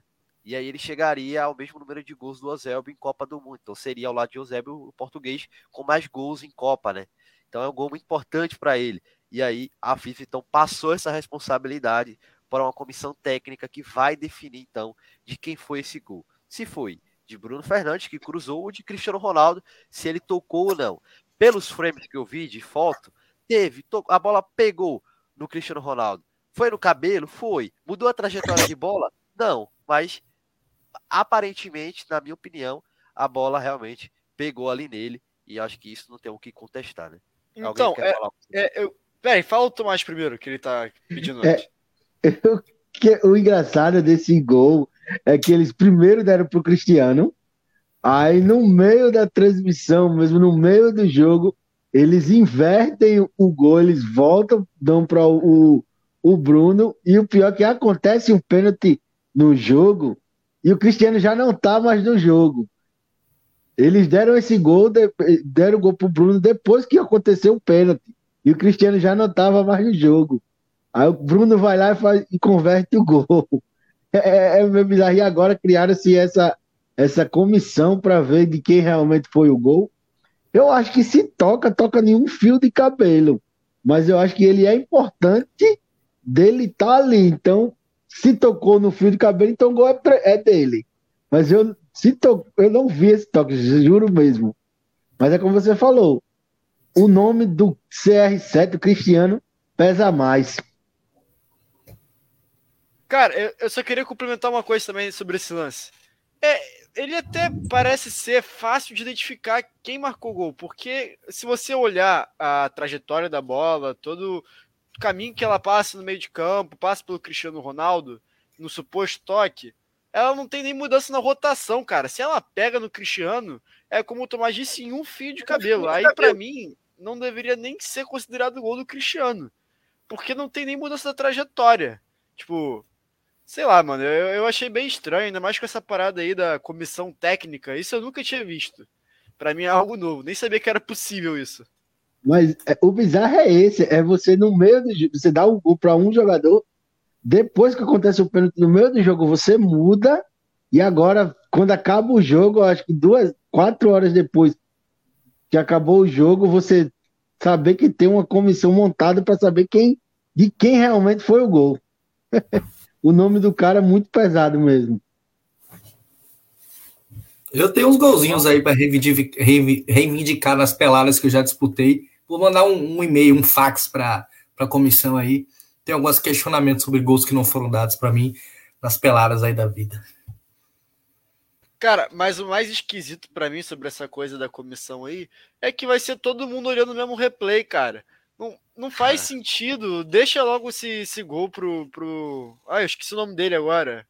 Bruno. Eu ia falar, eu ia falar Bruno Guimarães. Que nem eu. Quase cometi um Bruno Guimarães. Mas é isso, vamos aguardar, né? Ficou essa confusão aí de quem realmente foi o gol ou não. De fato, é, acho que desnecessário montar uma comissão para avaliar de quem foi o gol. Importante foi o resultado e o gol, né? Se foi do Cristiano Ronaldo ou do Bruno Fernandes, pouco importa. De fato, os dois participaram do lance, né? Porque o Bruno Fernandes lança, lança a bola, né? Lógico que ele quis realmente cruzar, foi o que ele falou até é, na, na zona mista, né? Mas também se o Cristiano Ronaldo não tá ali, né? Também ia ficar. O goleiro ia encaixar a bola. O goleiro ia encaixar a bola, provavelmente. É, o goleiro ficou esperando a definição do Cristiano Ronaldo, né? E aí ficou naquela, né? Vai ou não vai? E acabou que a bola, se ele não tocou, influenciou no lance de alguma forma. Mas pelos os frames que eu vi. Enfim, é um lance muito difícil. Eu acho que até dizer que se foi gol ou não. Por isso que eu acho desnecessário, porque de fato não dá para ter essa certeza. Porque você vai, o que você vai avaliar ali, o que é que vai sobrar para avaliar, não vai ser mais os vídeos, né? Vão avaliar frames, fotos, se pegou ou não no cabelinho dele ali, enfim. Meio desnecessário, né? Mas é, eu acho que é o peso do nome do Cristiano Ronaldo, de fato, como trouxe o Tomás, porque não tem outra explicação para isso, mas vamos ver, né? De fato, se, se for para o Cristiano Ronaldo, vai ser legal porque é uma marca importante que ele alcança, né? Mas meio desnecessário, né? Isso é fato, né?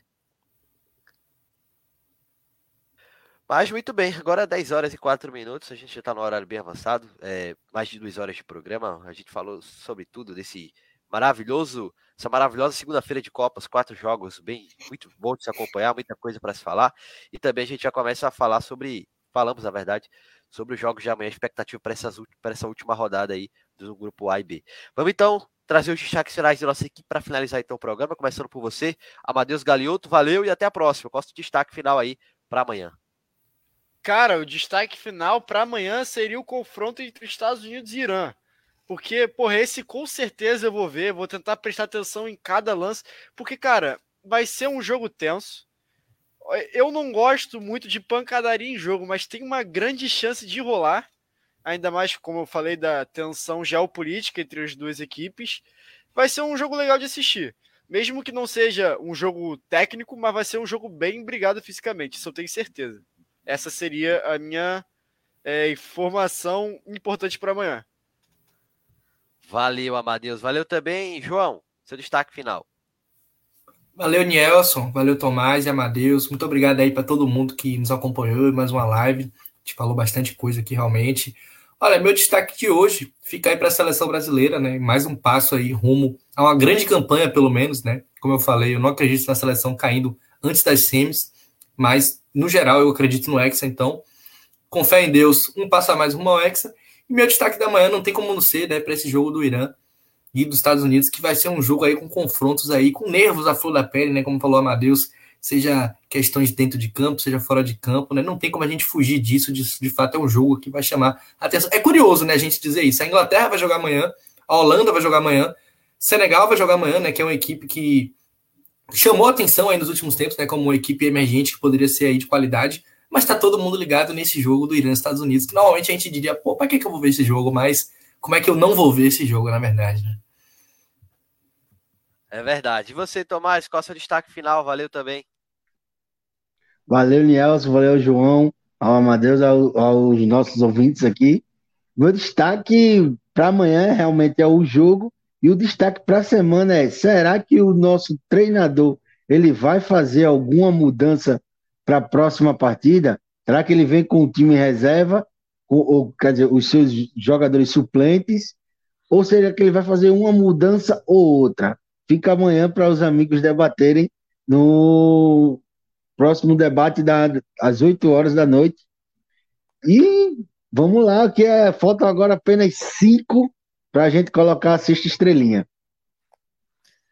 É isso aí, valeu Tomás, Amadeus, ao João Gabriel Graça e você que ficou com a gente, conectado, ligado, seja pelas nossas redes sociais, no Facebook, nosso canal no YouTube, também na, na Tilt, ou então a galera que tá ligada lá pelo nosso site, né, o Melhor do Futebol. Um abraço para todo mundo, a galera também conectada com a gente nos aplicativos de rádios, Rádios Net, CX Rádios, também no Rádios Online. Então, um abraço para todo mundo que a gente não pôde ter esse contato, né, mas tá ouvindo, tá ligadinho com a gente aqui. Então, um abraço então para vocês a gente volta amanhã com o nosso Fanáticos por Copa também às 8 da noite para debater tudo desses da definição desses primeiros dois grupos, né? O grupo A e B, e também trazer expectativas amanhã dos grupos C e D.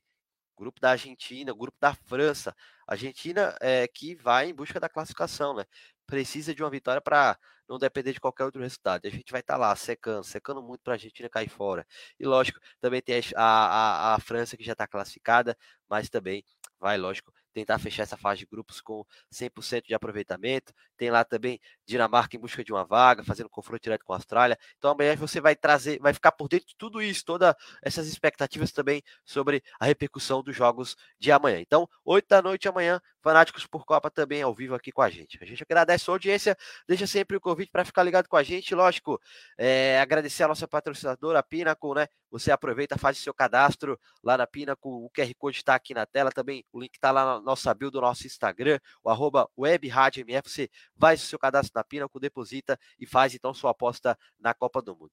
Reforço o convite, amanhã, 8 da noite, a gente está de volta aqui na O Melhor do Futebol para trazer então as emoções eh, de mais um dia de Copa do Mundo. Valeu, até a próxima, o Melhor do Futebol, passando a emoção que você já conhece. E valeu!